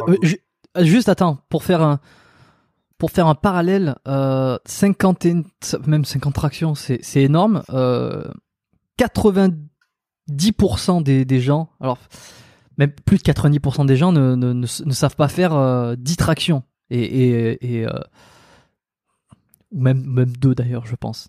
c'est pour vous donner une idée que 50 tractions, c'est énorme. Ouais, ça, ça... après c'est comme tout, hein, c'est pour moi le ça c'est le vraiment c'est le processus euh, d'adaptation quoi. C'est un moment tu en plus en traction comme ça tu progresses très rapidement parce que bah ton corps il, on est on est fait pour se porter quand même tu vois. Mais après oui pour euh, pour passer par exemple de je trouve atteindre 30 tractions c'est plutôt assez faisable mais après il faut avoir des connaissances un peu plus poussées on va dire dans dans les sciences du sport pour comprendre un petit peu comment ouais, dans les, les, techniques, mais aussi à la physiologie, comment fonctionne ton corps pour vraiment essayer de, de pousser, pousser, pousser, et puis d'aller encore plus loin. Après, qu'on soit bien d'accord, euh, il y a 50 tractions et il y a 50 tractions. Nous, en street workout, on est, on, on est vraiment à fond sur la forme, la réalisation euh, de la forme. Et moi, par exemple, quand j'ai fait mes 51 tractions sur, euh, sur l'arbre, euh, on appelle ça, donc je faisais, en compétition, ça ne serait pas, euh, ça ne serait pas euh, valide. ça dépend des compétitions, mais ouais, ça ne serait pas valide parce que, euh, par exemple, en France, on est vraiment là-dessus. On demande une seconde bras tendu. Une seconde, on stoppe. Une seconde, après on remonte, on stoppe, on remonte et aucune aide des jambes.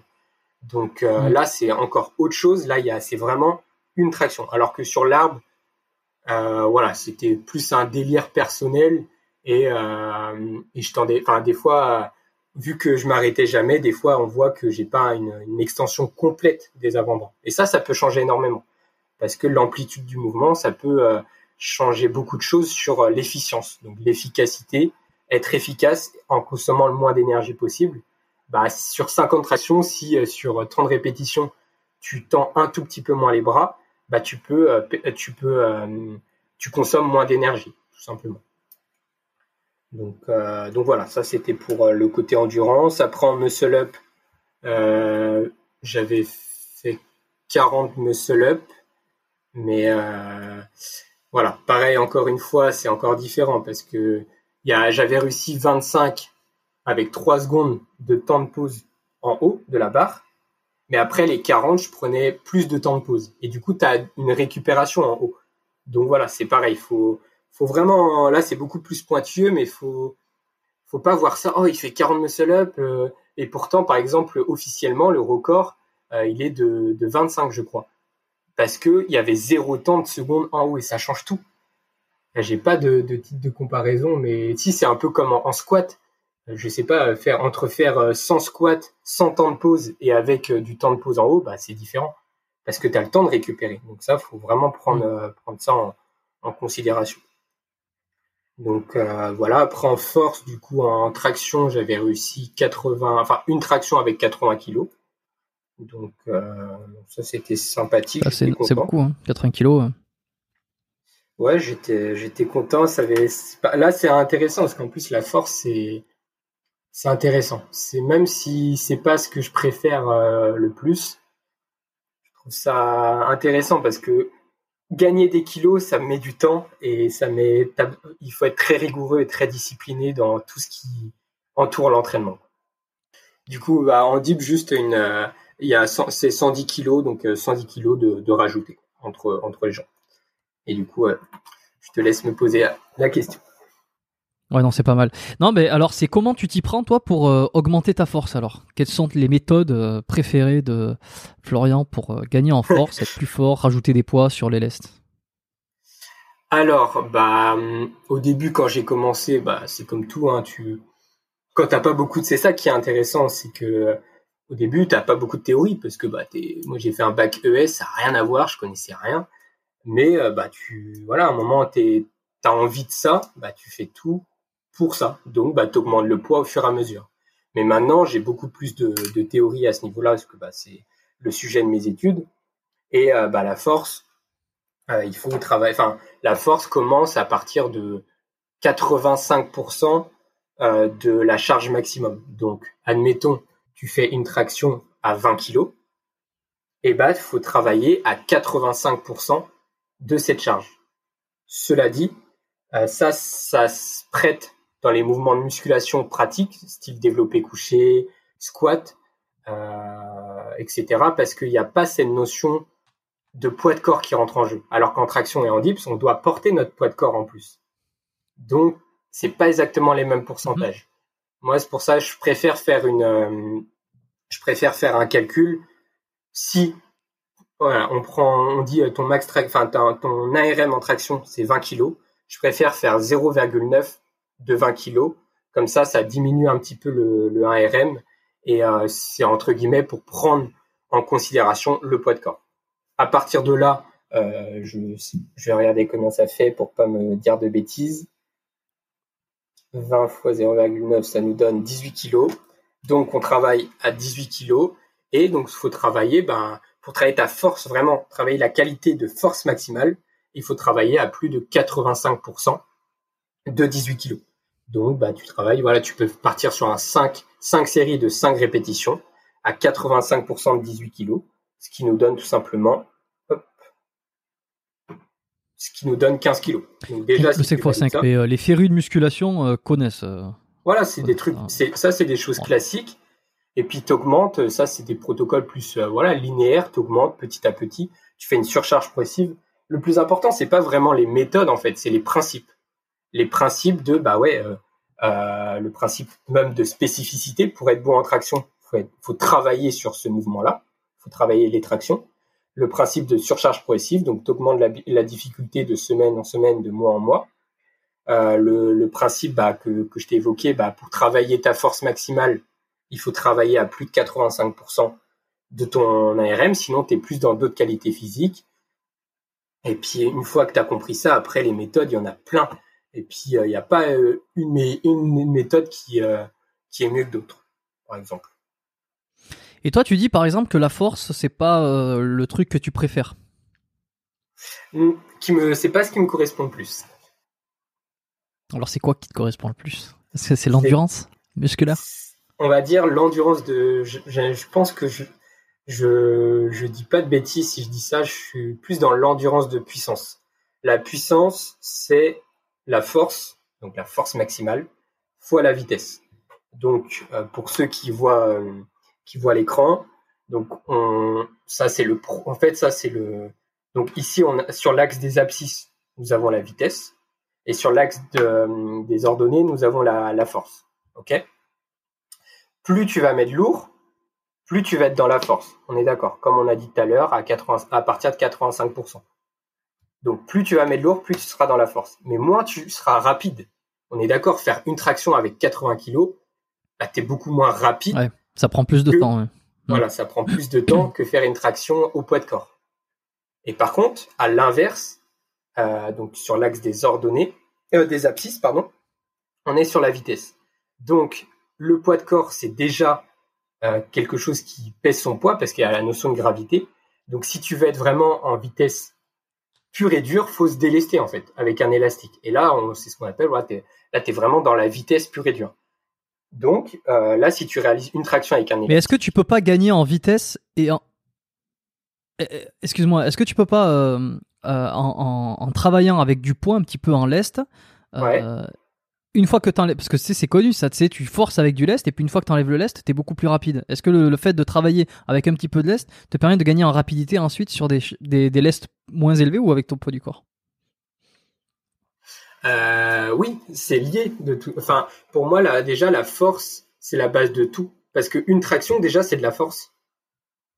Faire réaliser déjà juste une traction, ça demande de, de la force n'importe tu demandes à n'importe qui, il y a des gens, ils ils arrivent pas à faire une traction parce qu'ils ont pas suffisamment de force.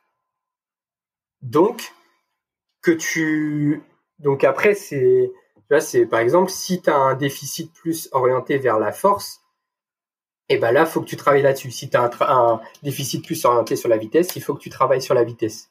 Mais je suis totalement d'accord avec toi et ça c'est plus de manière empirique donc euh, en testant les choses et en, mettant un petit peu la théorie de côté. Bien sûr que si tu fais du lesté, tu vas augmenter ta force et derrière, bah, quand tu seras à ton propre poids de corps, et bah, tu, comme tu auras gagné en force, tu seras plus rapide. Je sais pas si c'est assez clair. Oui, oui, non, mais c'est ça. C'est ça. Ouais. Je pense que ça l'est. Donc, euh, donc voilà pour, euh, pour euh, ce, ce, petit, euh, ce petit, cette petite explication. Et du coup, moi, pour revenir à la puissance, donc la puissance, c'est entre les deux. C'est la force fois la vitesse. Donc, c'est les watts. C'est les watts que tu produis. Que, voilà, c'est, c'est par exemple, ouais, ouais, c'est vraiment, c'est, c'est la, puissance, c'est un peu la base de tout dans, dans les sports. Euh, tu vois, euh, par exemple, un, euh, au tennis, on n'est pas dans la force maximale, mais on n'est pas non plus dans la vitesse maximale. On va plus être sur de la réitération de puissance. Créer euh, des watts le plus longtemps, et à un moment, bah, si tu es plus capable et que ton adversaire il arrive à produire plus de watts que toi, là, souvent, bah, c'est d'un point de vue physique, c'est là que tu commences à pêcher un petit peu. Et du coup, moi, c'est là que c'est ça qui m'intéresse le plus parce que je pense c'est là où je suis le plus à l'aise et euh, la spécialité qui me convient le plus et c'est un format auquel je, je, crois beaucoup pour le futur de notre sport, c'est les battles. Donc en un contre un.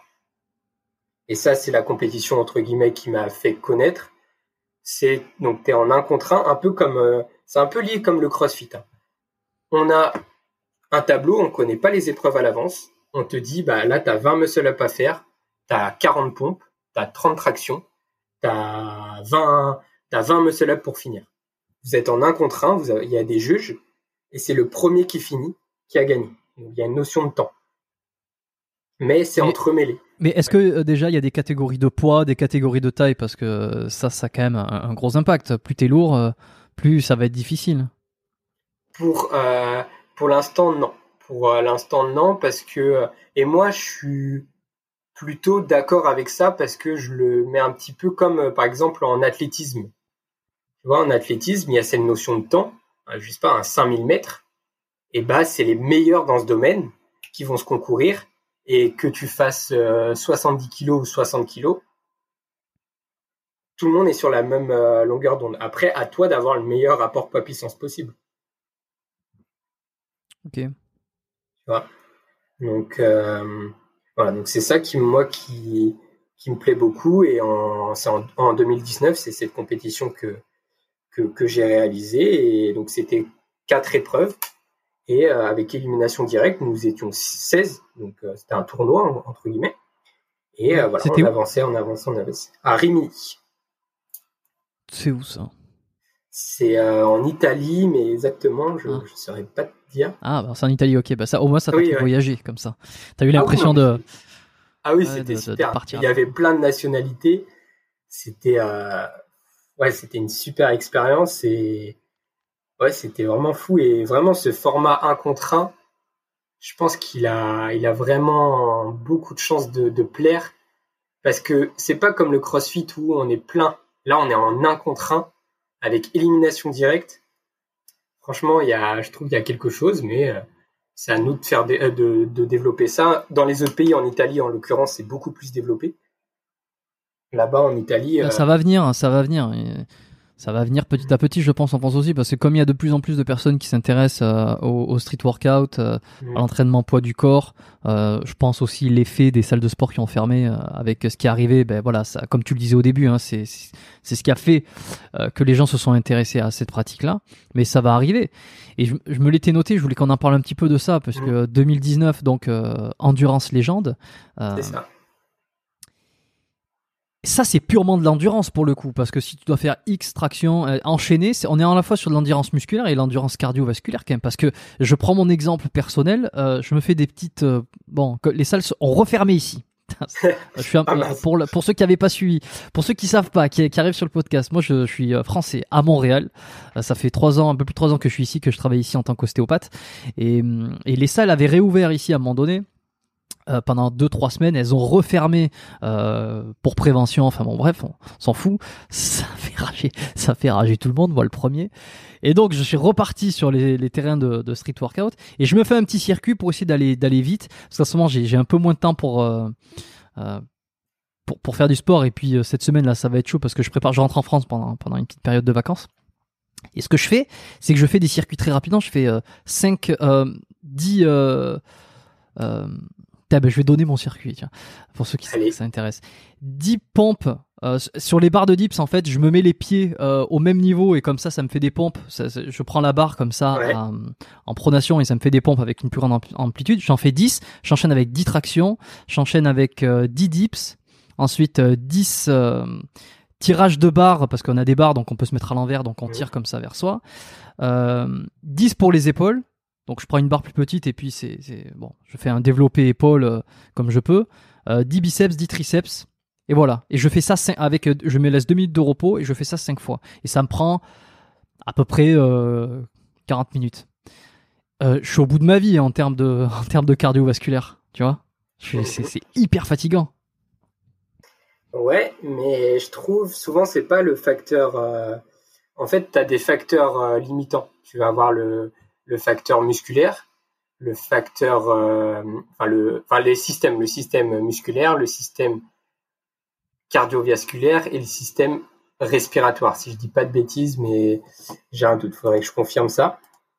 Et je trouve sur ce genre de d'exercice, pour moi, c'est le facteur euh, euh, musculaire, c'est le système musculaire qui est le plus mis en à l'épreuve, non? Mais c'est que t'as alors c'est que t'as un bon cardio parce que moi je sens je par exemple que c'est mon système cardiovasculaire qui, qui rame qui, euh, qui, rame qui est un peu à la traîne. Parce qu'en réalité euh, euh, si tu veux quand je suis au bout en fait je, je fais des je fais des petites resposes souvent sur les derniers mouvements de, de chaque circuit. Lorsque je suis au triceps au biceps c'est pas tant le musculage parce qu'en fait je pourrais en faire au moins une vingtaine de plus par exemple parce qu'il n'y a pas une grosse tension par rapport où je suis quand je fais euh, des, triceps à la barre comme ça. Euh, mais c'est juste que mon système j'enchaîne tous les exercices donc mon système cardio il est, il est cuit. Et c'est juste que c'est j'arrive pas à en faire plus juste par rapport à ça. Et c'est pas seulement le musculaire parce que je prends une ou deux secondes de repos de respose et je repars faire une série et je repars faire une, une, deux trois répétitions et j'y arrive tu vois donc c'est vraiment le, le cardio et même par exemple à la fin donc ça fait en gros si on cumule ça fait 50 tractions puisque 5 mhm. fois le circuit avec euh, avec les 10 tractions dedans. Je sens que sur la, le dernier circuit les deux dernières tractions j'en chie grave. Alors qu'en réalité poids du corps alors qu'en réalité ça fait 50 tractions à tout. Alors qu'en réalité 5 fois 10 à poids du corps, j'ai aucun problème. Tu vois Donc c'est vraiment mon facteur limitant moi c'est plus le cardio. OK, mais ça ça ça serait pas étonnant et d'ailleurs moi c'est ce qui m'a c'est ce qui a augmenté considérablement ma performance pour l'Italie justement, euh, parce que un petit peu comme toi avant, euh, j'avais un, bon système euh, musculaire, mais au niveau cardio, bah, je courais pas beaucoup, etc. j'étais pas, j'étais plus ouais, plus basé musculation, etc. Et quand j'ai découvert ça, quand j'ai compris, quand j'ai commencé à, faire un, cycle de développement aérobique, enfin tout simplement, aérobie tout simplement, donc euh, avec euh, l'intermittent, du 30-30, du 45-15, etc.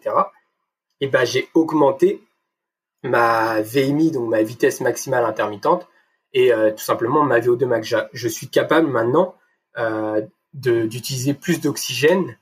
j'ai une quantité, j'ai une capacité d'utiliser l'oxygène beaucoup plus importante qu'avant. Et du coup, je pense que c'était ça mon facteur limitant. Je l'ai amélioré et derrière, quand je suis retourné sur ce genre de circuit, bah, ça a été euh, ça a été fou parce que du coup ma récupération est beaucoup plus rapide parce que bah grâce à ça tu augmentes ton ton volume d'égestion systolique donc tu augmentes euh, la, la, quantité de sang que que tu envoies dans, dans dans tes muscles tout simplement donc tu baisses ta fréquence cardiaque de repos donc bah, déjà tu es, moins fatigué aussi à ce niveau-là. Tu augmentes tes capillaires au niveau des, des muscles tu augmentes ton nombre de mitochondries.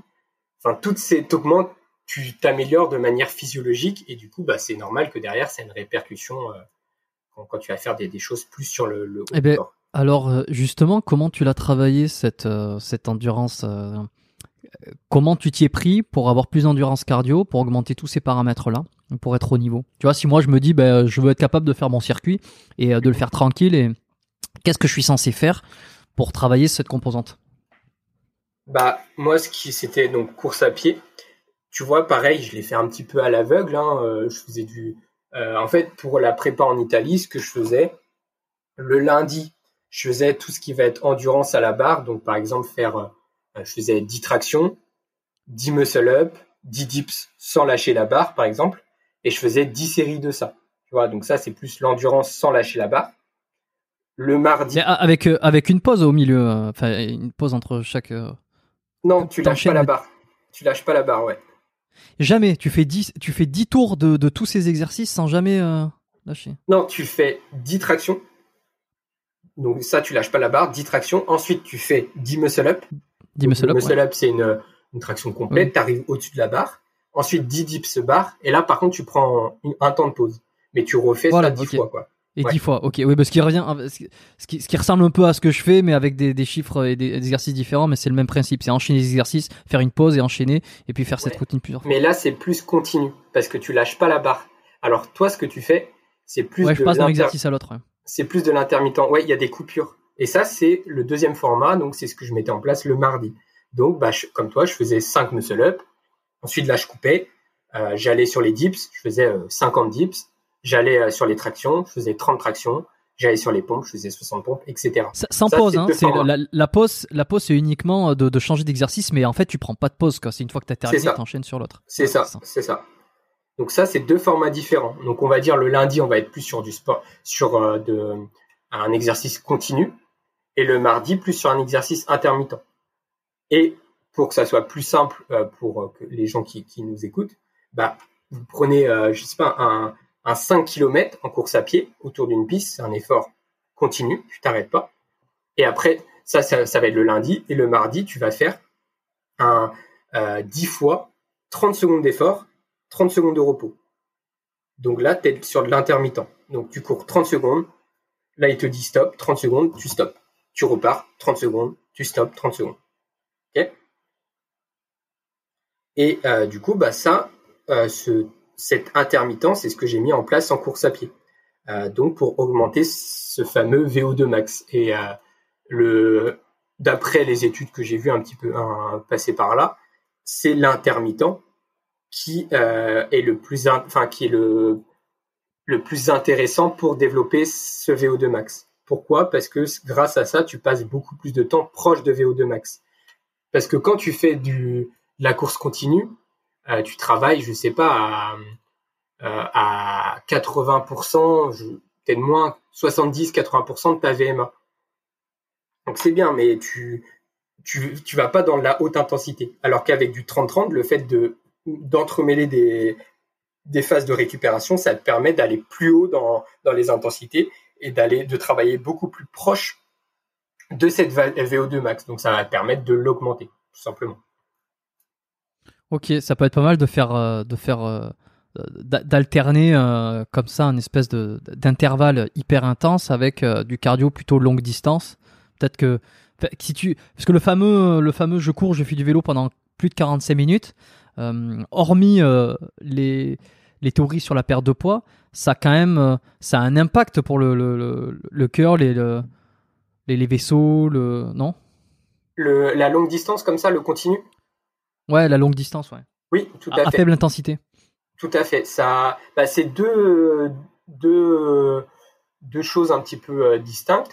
Euh, cela dit, je crois, pareil, euh, le, c'est ce qu'on appelle le HIT, en fait, ouais, l'intervalle training, ça, aura plus de répercussions, je crois, sur la perte de poids. Parce que après, tu as, cette chose de, tu, tu continues à consommer de l'énergie après avoir fait du sport parce que tu es tellement allé dans des hautes intensités, etc., que euh, ça te permet d'aller chercher plus dans, enfin, que tu consommes plus d'énergie.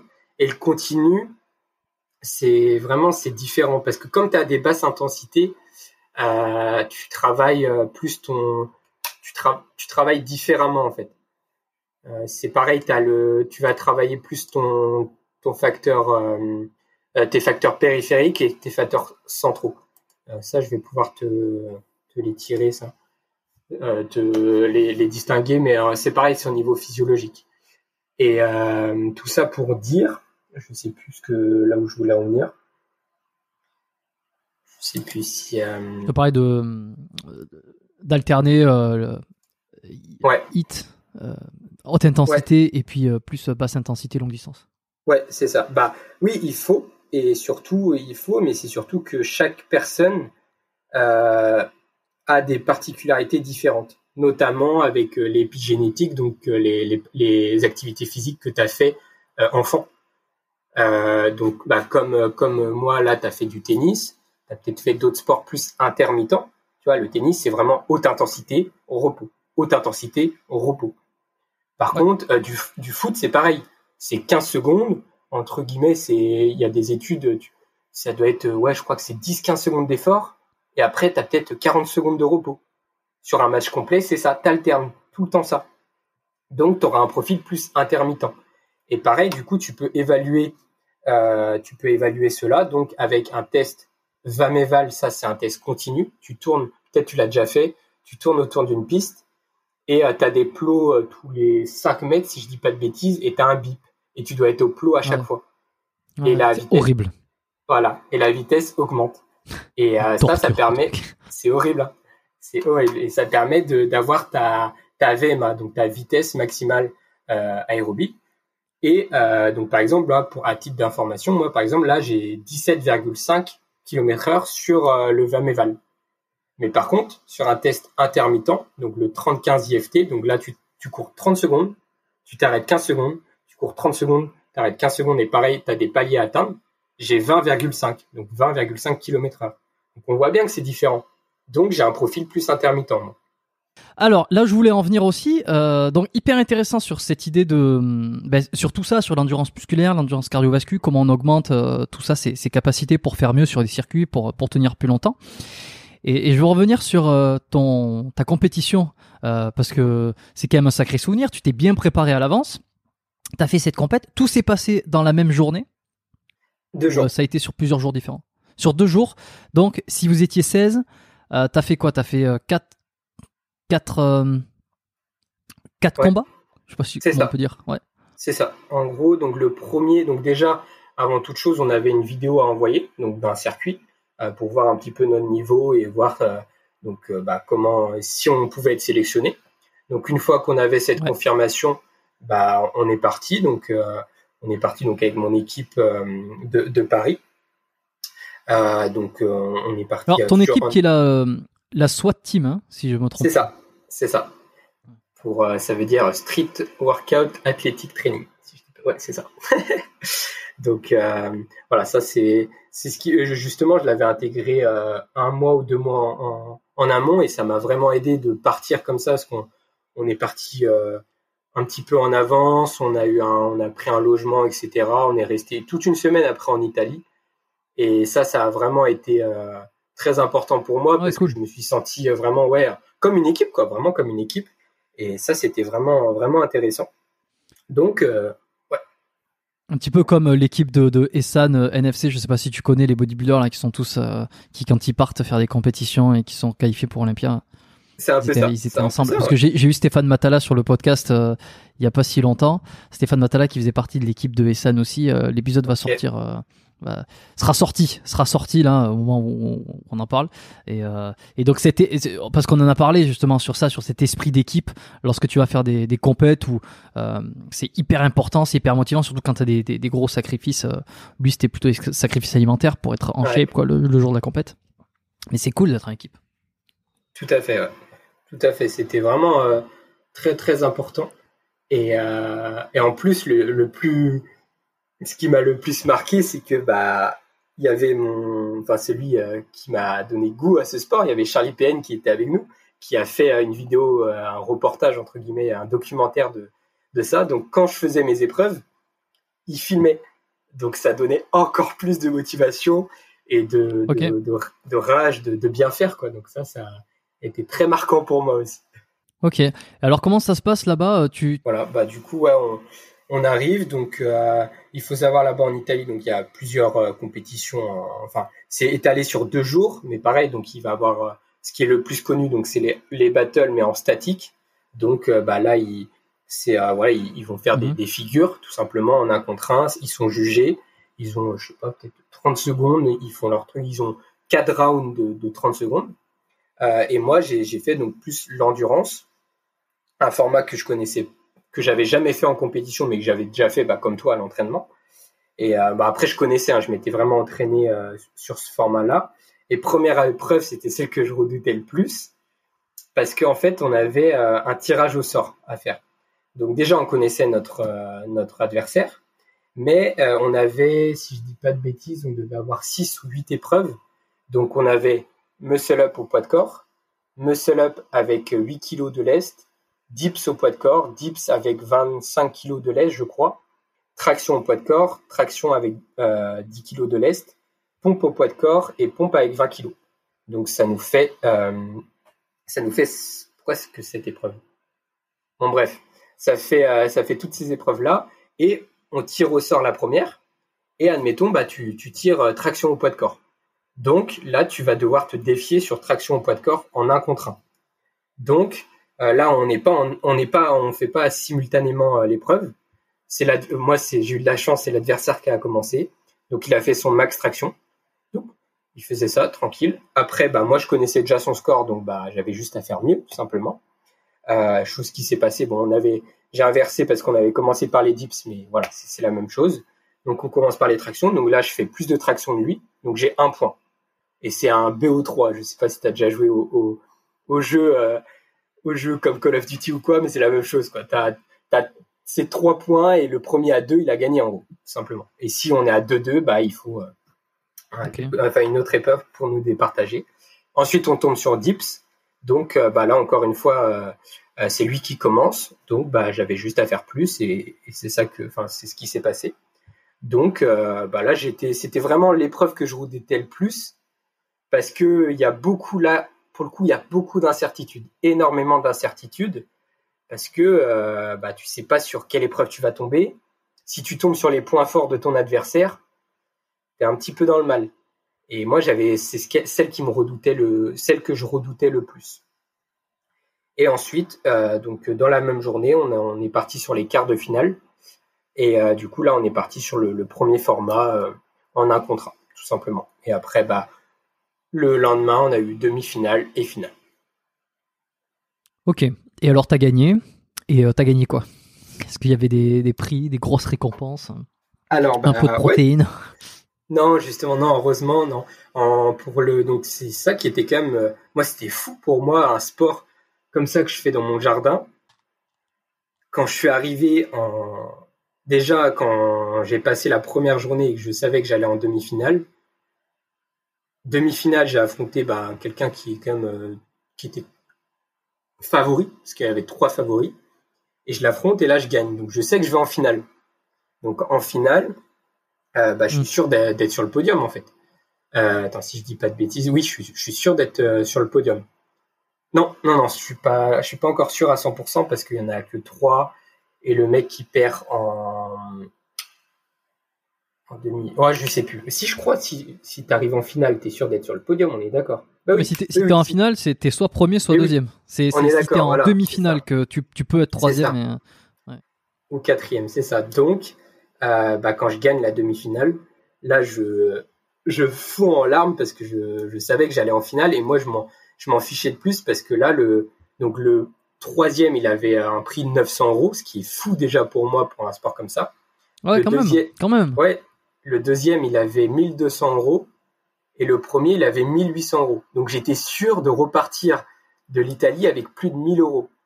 Et moi, ça me paraissait fou. Moi qui est étudiant, qui fait un sport euh, juste par passion, je me dis, attends, euh, là, mes parents, ils vont enfin comprendre pourquoi je, je suis autant investi dans, dans ce sport-là, quoi, simplement. Mais euh, écoutez cher la compète? Ah, rien, Bah nous, rien du tout, non. C'est gratuit. Gratos. Juste le temps, le, c'est juste le déplacement qui coûte. Mais nous, justement, et ça, je, les, je remercie mon équipe, bah, grâce à l'équipe, on a un sponsor, donc euh, Fitness Park, donc euh, la fameuse enseigne, donc ils nous ont payé euh, la voiture et tout voyage en fait. Ah, ah oui, d'accord, donc ça vous a vraiment rien coûté. Et, et alors, comment les, mecs qui déboursent la compétition, les, le, prix, c'est plus de 1000 balles. comment est-ce que c'est une fédération? Peut-être question subsidiaire, mais c'est une fédération? C'est c'est est-ce que enfin comment comment ils financent ça en fait? Il y a des places, il faut assister à la compète, il y a des il y a une tarification d'entrée pour le public, je, parle? C'est une association privée en fait, donc c'est Burning Gate. Et donc voilà, comme je disais tout à l'heure, il faut savoir qu'en Italie c'est très développé ce sport-là. Dans chaque région, il y a un, une personne, un coach qui vit de, de, la calisthénie. Et bah, comment ils ont tous ces fonds-là? Bah, Ils font des, ils font des, euh, des, enfin des, comment on appelle ça? Pas des conférences, mais des, euh, des séminaires. Euh, voilà, c'est une vraie, une vraie association privée à but lucratif du coup. Hmm. Donc c'est comme ça qu'ils peuvent rémunérer. Et encore nous, c'était pas encore stratosphérique, mais pour le freestyle, donc qui est beaucoup plus développé, là, vraiment ouais, les figures. Le premier, je crois que c'était 4 ou 5 000 euros quand même. Donc c'était vraiment c'est quelque chose. Et il y a les sponsors aussi. Je pense qu'il y a les sponsors. C'est eux qui, qui aident. Hein. Ça, c'est sûr et certain. Euh, bon, ben finalement, alors, euh, tu arrives en finale. Tu arrives en finale, tu sais que tu vas repartir avec euh, un petit chèque sympa. Ouais, c'est ça. Moi, je, je m'y attendais déjà, je m'y attendais pas du tout. Enfin, en fait, j'étais tellement stressé par la première épreuve. Je savais qu'après les formats battle, quand voilà vu avec euh, les connaissances que j'avais un petit peu euh, sur euh, bah, sur ouais la physiologie, l'intermittence comme ça, et puis les résultats que j'avais pu faire aussi à l'entraînement, je savais que c'est un format que j'apprécie, qui me correspond très bien. Donc je savais que si j'arrivais en battle comme ça, ça pouvait ça pouvait le faire. Donc une fois que j'ai passé la première épreuve, après ça a roulé. Et, et pour te dire, ouais, il y a il n'y a pas eu une fois où je me suis vraiment mis dans le rouge en fait je contrôlais le, je contrôlais le truc parce que je savais ce que j'avais à faire. Je m'étais tellement entraîné et pour moi c'est c'est cette récompense là en fait, c'est la récompense de celui qui a travaillé le plus. Parce que j'ai tellement travaillé, travaillé, travaillé, essayé de voilà mettre en place bah, une, une, une tactique sur le moment, comment gérer, ne pas regarder trop son adversaire, même si il, il, il commence à, à, à fond, et bah toi tu fais ton truc parce que c'est ce qui s'est passé. Souvent, les mecs, ils étaient en avance sur moi au début, mais à un moment, je les vois, ils ont explosé en fait, parce qu'ils ont pas, ils ont créé une dette d'énergie trop rapidement. Ils sont allés trop vite dans le rouge, dans euh, comme en course à pied, par exemple, tu as un, un, 1500 mètres à faire. Si tu commences à bloc, bah tu te crées une dette d'oxygène. Tu es obligé d'utiliser l'oxygène pour euh, continuer à te faire de l'énergie, mais si tu as dépassé ta quantité maximale d'oxygène, on revient à ce qu'on disait, bah, tu es dans le rouge et tu suis plus, tu n'arrives plus à faire une traction, tu es mort. Donc ce qu'il faut, c'est tout le temps être régulier, régulier, ne surtout pas aller dans le rouge, parce que sinon, tu es obligé de... Bah, tu vas payer les conséquences de cette dette d'énergie. Ça, donne envie de continuer à faire des compétitions derrière. Euh, est-ce que tu as des projets futurs par rapport à, ça? Enfin, des compètes ou des... Oui, bah bien sûr, ouais, ouais. Ça, surtout, euh, surtout ça, j'ai qu'une hâte, c'est que bah, ça puisse, ce que normalement, il devait avoir l'édition 2020 et peut-être cette année 2021, parce que ouais c'est bien, j'ai gagné une fois, mais j'ai pas envie que ça soit comme un coup de chance, quoi, parce que personne me connaissait à cette époque-là, donc moi c'était c'était trop bien. Euh, j'avais euh, personne, je, sais même pas si j'avais 1000 followers, j'étais euh, et du coup bah ça ouais, ça a découlé sur plein de belles choses. Maintenant, j'ai envie de confirmer. Ça va être beaucoup plus difficile parce que bah ce sera beaucoup plus stressant, mais du coup, c'est vraiment une nouvelle bah, une nouvelle mission, quoi. Je veux vraiment prouver que c'est ça n'a pas été euh, du hasard et que, que je puisse le, le, refaire. Et puis avec mon équipe, du coup, on a comme euh, comme projet de, de, de, de, réaliser ça en France, quoi, une compétition comme ça à cette hauteur-là avec des cash price aussi impressionnants. Pour, euh, on va se laisser plus, on va se laisser du temps et on a comme projet 2022, quoi. Tu parles de qui là? De mon équipe. Avec toi Donc ouais, avec de, mon équipe parce qu'à côté, en fait, donc il y a la SWAT Team, donc ça c'est une association. Mais à côté, ils ont créé une, une mhm. société donc qui s'appelle la SWAT Academy. Donc ils ont un espace à eux dans un Finesse Park, donc à Paris, euh, dans, à Villepinte, donc dans le 93 si je dis pas de bêtises. Et euh, donc là, c'est vraiment un but lucratif. Hein, c'est comme une académie.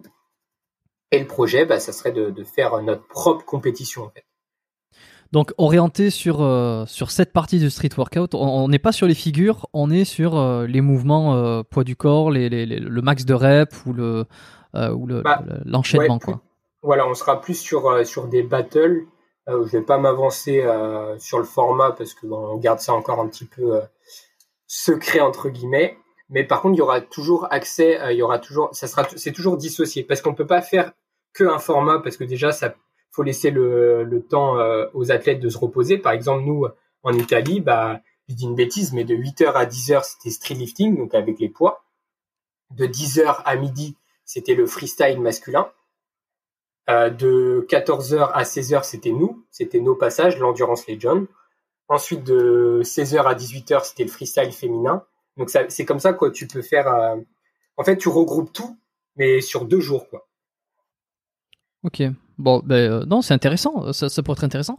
Est-ce que c'est ça qui t'a donné envie de lancer ta chaîne, enfin lancer, peut-être que tu, l'avais lancé avant, avant 2019 ta chaîne YouTube, mais euh, de mettre plus d'efforts dessus pour créer plus de vidéos, pour faire parler un peu plus de toi? Euh, Non, justement, la, chaîne YouTube, elle a été créée là, elle était, euh, on était, enfin pendant le confinement en fait.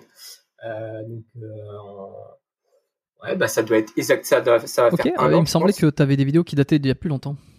Ouais, je les avais mises en fait. Il y a une petite histoire marrante avec YouTube, c'est que euh, j'avais dû mettre quelques petits trucs il y a très longtemps, tu vois. Bah surtout, c'est une plateforme justement. Il y a la, il y a la, la vidéo que j'ai envoyée pour l'Italie. Donc je l'avais mise sur YouTube, comme ça c'était plus simple, j'envoyais le lien euh, tranquillement quoi. Mais je crée pas de vrai contenu entre guillemets. Hmm. C'était plus des trucs que je filmais comme ça pour moi. Et du coup pendant le confinement, ce qui est ce qui est marrant, c'est euh, du coup bah avec la fac, donc j'arrive en L3, je finis ma licence. Et là on avait un une comment ça s'appelle? Un CV vidéo à réaliser. Et, là, je commence et tout, et je commence à prendre vraiment goût à ça, à, faire euh, un, CV vidéo, à faire du montage derrière. Et en plus, je me dis putain, le CV vidéo, euh, il pourra m'être utile pour toujours après. Euh, justement, je l'ai envoyé pour mes candidatures pour le master, pour les stages, etc. Donc, je me suis vraiment investi à, fond dedans. Et là, à un moment, ça m'a traversé l'esprit. Je me suis dit, attends, euh, en plus, on est en confinement, donc j'avais cette peur de, de tomber dans, ouais, euh, bah, de, rien faire, en fait, parce que on était confinés. Euh, j'étais, j'avais fini mes études, donc j'avais peur de rien faire et de m'ennuyer. Donc je me suis dit, bah, je vais créer du contenu, en fait. Je vais créer du contenu et peut-être ça, ça pourra plaire. Donc j'ai commencé avec bah, le fameux tutoriel eh, Muscle Up, en fait. Surtout dans ce milieu-là, il y en a plein il y en a plein qui ont percé euh, pendant cette période-là. Ah je pense bah que c'était même Eric Fleck qui en avait parlé en disant que sa chaîne euh, elle, marchait avant, mais euh, pendant le confinement, elle avait, il y avait des vidéos qui avaient explosé, littéralement. Mhm. Ah bah, forcément, en fait, c'est au bon endroit au bon moment et avec du bon contenu. Et alors Bazinga, bon, je, je connaissais d'avant, il était peut-être qu'il a plus percé encore, mais il était, il était. ça a été, ça a été énorme hein, son son ascension dans durant le confinement. Bazinga que que je que j'ai que j'ai hâte de recevoir ici sur le podcast. J'aimerais, mais euh, qui ne me répond pas. Bon, Bazinga ah. me répondre.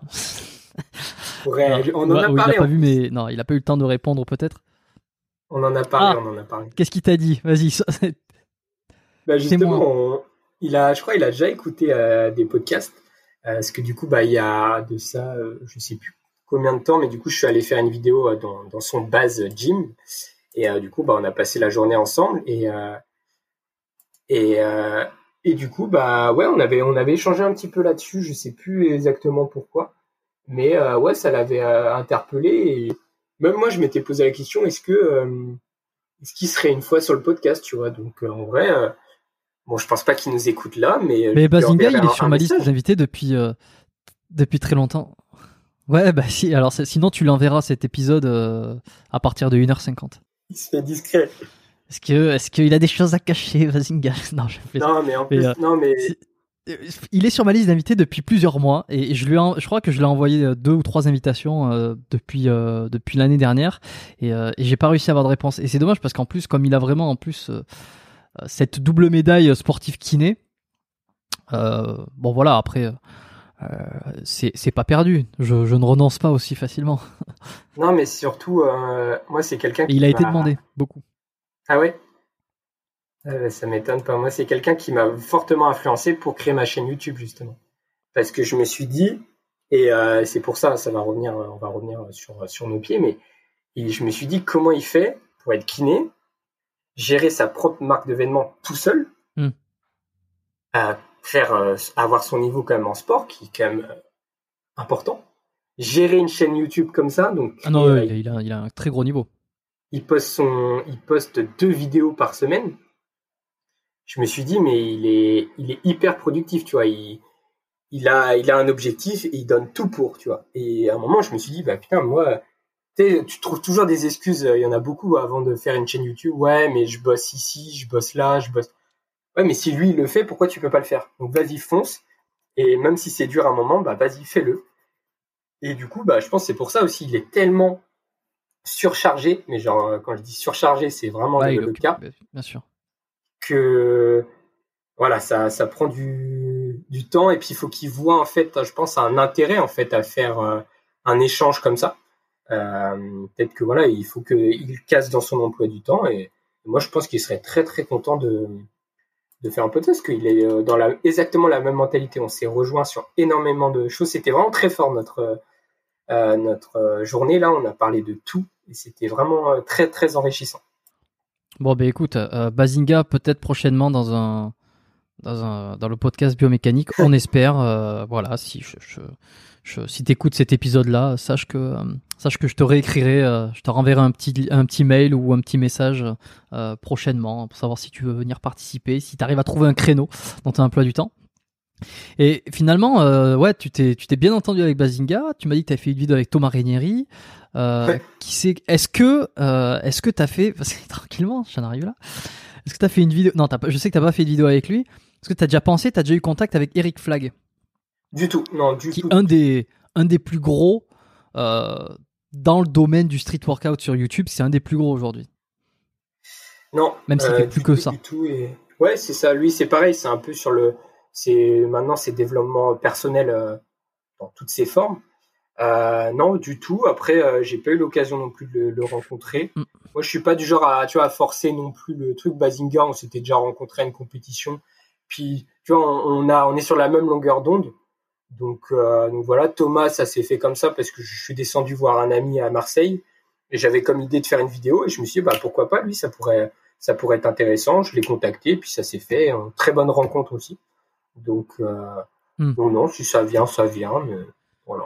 Très très accessible, Thomas, très sympa. Hmm. Non, vraiment super. Et, euh, et pour Eric Flag, c'est vrai qu'il se diversifie un peu dans son contenu. Euh, une de ses dernières vidéos que j'ai vues, qui est sur la, il a fait une méthode Wim Hof à l'extrême. Euh, il est allé jusqu'à Ouais. se plonger dans un lac gelé. Euh, cette vidéo est, est vraiment excellente. Euh, elle est tellement bien réalisée. Elle est, d'un point de vue audiovisuel, elle est hyper qualitative. Quand je l'ai vu, je me suis dit waouh, là il a vraiment créé quelque chose. Il a, il a sorti un podcast aussi euh, depuis quelques, enfin pas mal de semaines, Eric Flag. Podcast plutôt en solo. Et, euh, et ben, j'en profite pour faire, euh, pour faire un autre euh, appel euh, au public, appel à témoins, appel à tout ce que vous voulez. Eric Flag, j'aimerais t'avoir sur ce podcast aussi, mais Eric Flag ne me répond pas non plus.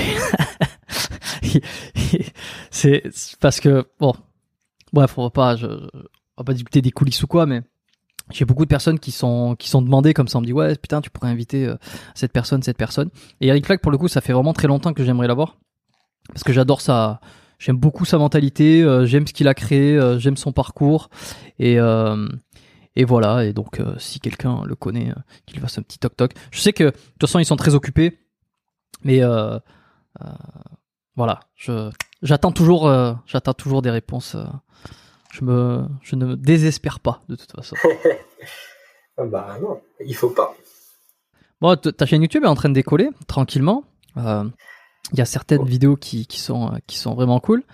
Euh, bon, de toute façon, je laisserai euh, je laisserai le lien hein, pour ceux qui connaissent pas, ils pourront les regarder.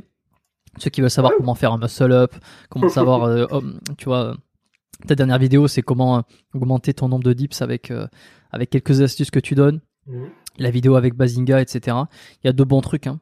Il y a de bons trucs. Quels sont tes projets euh, 2021 euh, et puis dans les années à venir là? Comment tu t'orientes et comment tu vas trouver le bon le bon mélange entre tes études euh, dans le sport, ce sport-là et est-ce que tu as une idée de comment tu vas assembler tout ça?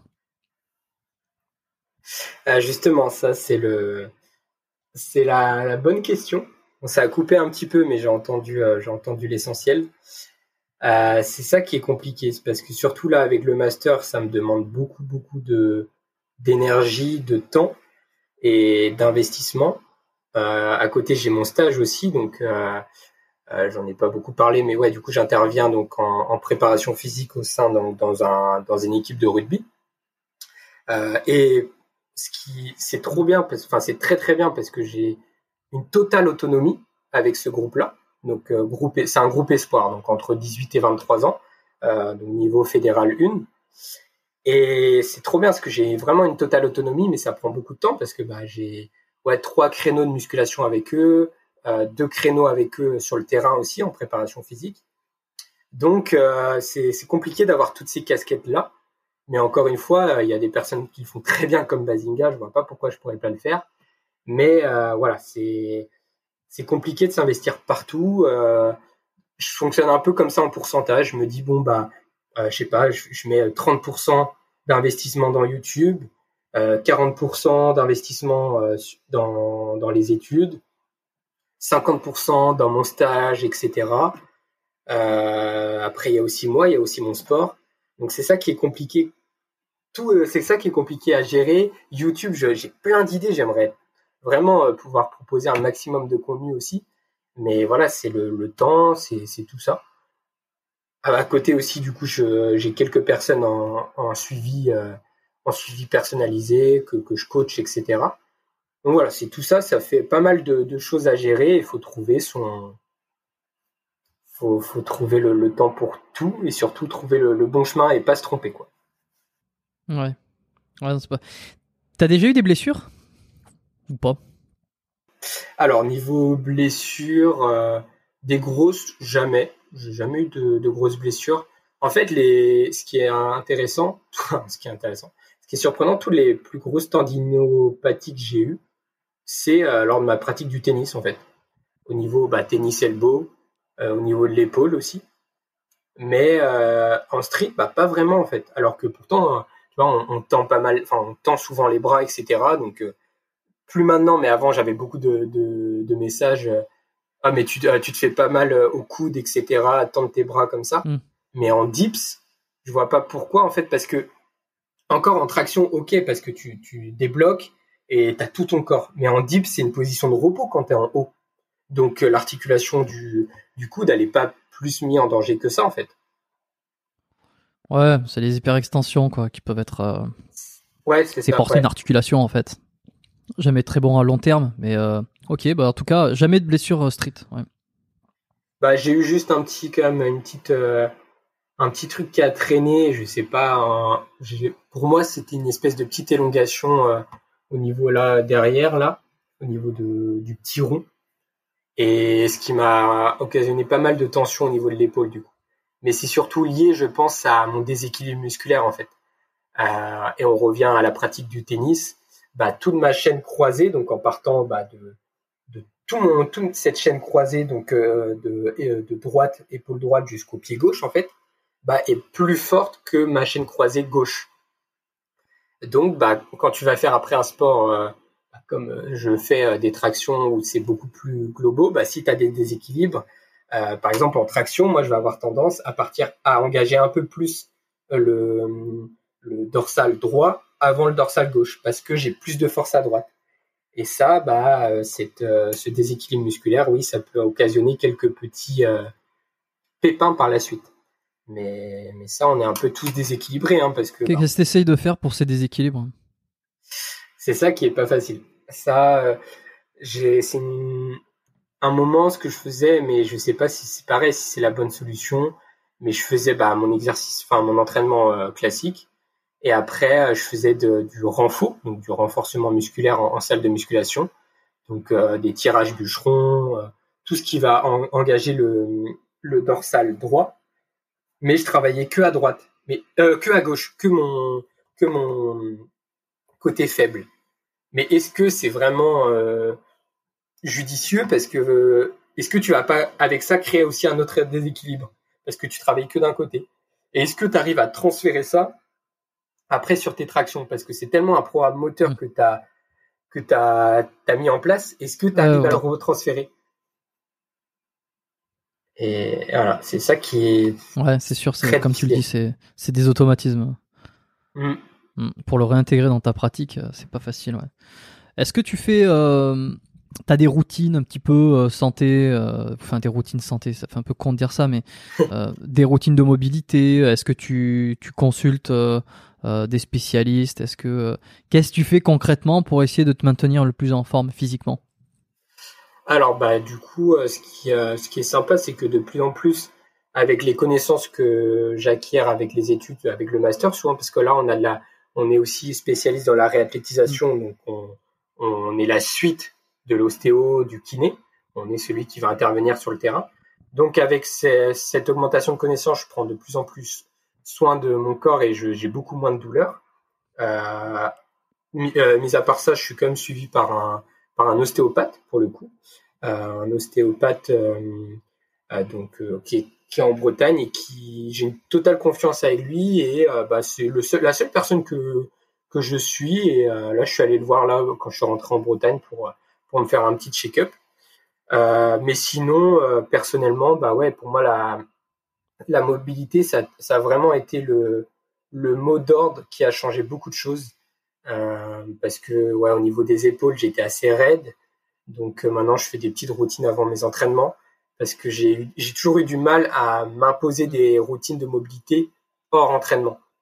Je préfère les mettre avant parce que comme ça, je sais que je vais les faire, les épaules, etc et je vais plus travailler en souplesse le soir, euh, le soir, voilà, pour, euh, faire un retour au calme, etc. Ok. Est-ce que tu prends des compléments alimentaires? Et, euh, et ensuite tu pourras me dire si tu as une diète particulière mmh, Ok.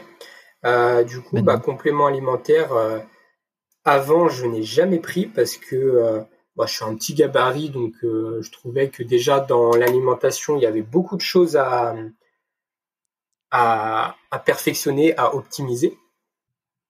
Donc euh, voilà, j'avais, j'avais pas forcément le besoin. Et puis euh, tout ce qui est sur le marché, ça m'intéressait vraiment. Enfin, ça m'intéresse pas parce que bon, je vais pas citer de, de nom, mais j'ai l'impression, pour moi, un complément alimentaire, c'est fait pour ta santé. Et à un moment, si tu prends quelque chose et que tu sais même pas en vrai vraiment ce qu'ils mettent dedans, euh, que ça devient même bon en fait, tu sais, qui te rajoute tellement de choses que ta whey, elle, est, elle, est, elle a un bon goût. Ouais, je trouve, enfin moi, c'était un peu contre contre nature. Euh, et là, depuis euh, depuis euh, peu, j'ai eu j'ai juste fait un partenariat. C'est pas, je l'ai pas comme sponsor, même si j'aimerais bien, j'avoue. J'ai eu Nutrimuscle qui qui est venu me, me contacter pour ah. faire un voilà. Ils ils s'y mettent de plus en plus Nutrimuscle euh, parce que c'est ils ont passé des années à être euh, à être sous les radars, à être un peu underground. Je me, je me souviens moi il y a il y a 5 10 ans, j'avais des, des, des potes euh, qui, qui m'en parlaient et puis c'était là mais qu'est-ce que c'est cette marque? En fait quand tu creusais c'était sans OGM, c'était mhm. c'était hyper euh, c'était top, tu vois, ça paraissait vraiment top sur le site. Par contre, ils avaient une communication commerciale qui était assez ridicule. Et là, depuis, j'ai l'impression depuis quelques mois, depuis un an, il commence à aller à la recherche euh, d'athlètes, d'influenceurs pour sponsoriser ou pour, euh, ou pour faire des partenariats. Un des premiers. Euh, un des premiers peut-être que j'avais vu, c'était peut-être il y, avait eu Dylan Marchand. Enfin, je regarde plus c'est trop ce qu'il fait en ce moment, mais je sais que j'étais tombé sur des vidéos il y a un an où je le voyais déjà. il, il, parlait d'une tribu, je lui dis oh putain. Et plus récemment, j'ai vu Avner aussi. Je sais plus qui c'est qu'il y a d'autres, mais mais ils s'y mettent et franchement c'est pour le bien de, de tous les consommateurs parce que Nutrimuscle c'est une des meilleure marque que moi j'ai consommé. Malheureusement, ils livrent pas ici. J'en avais parlé avec Michael Gundil aussi. Ouais, lui qui est très un podcast où je disais putain c'est quand même dommage, il faudrait qu'il livre ici quoi. Bah il écrit pour eux. Donc euh, ah ouais. Il, est, il, a fait des articles euh, ouais, pour, pour Nutrimuscle. Donc c'est une très bonne marque. Ouais. Et ils s'y mettent. Et alors euh, toi aussi, tu fais partie de la famille maintenant. Ça fait plaisir. Bah, plus ou moins parce que ça a juste été un partenariat hein, pour vraiment être totalement transparent. J'avais juste six postes, six postes à, à faire. Euh, donc euh, au début, ils voulaient juste des, une communication plus sur Instagram. Ils voulaient plus toucher cette communauté-là. Et bah, ils étaient vraiment super parce que euh, bon, c'est un, une, une c'est une association, enfin pas une association, mais c'est une société qui est venue me démarcher avant. Hein, c'est pas eux directement, mais après ils m'ont mis en relation avec avec leur, bah, leur chef marketing, je sais pas comment dire. On a fait une visio pour échanger un petit peu. Et du coup, moi, je lui ai exposé l'idée que moi, j'avais envie quand même de d'en parler sur ma chaîne YouTube parce que je trouve sur Instagram, c'est très court, c'est juste une description et je, je suis pas fan. Alors que sur YouTube, tu peux beaucoup plus expliquer pourquoi tu as accepté, pourquoi tu en utiliserais, qu'est-ce que voilà, tu peux partager beaucoup plus ton expérience. Donc voilà, j'ai juste fait six contenus et puis ils m'ont mmh. envoyé tout ce que je voulais en fait. Euh, donc euh, voilà, juste une fois ils m'ont envoyé. Et, euh, et franchement, bah, c'est la première fois du coup que j'ai vraiment été rigoureux au niveau des compléments. Surtout ce que je voulais, moi, c'était la micronutrition. Donc, euh, Alors c'est quoi que tu as pris Donc euh, oméga 3, multivitamines, multiminéraux. Donc voilà, vraiment pour limiter entre guillemets les carences. Magnésium aussi.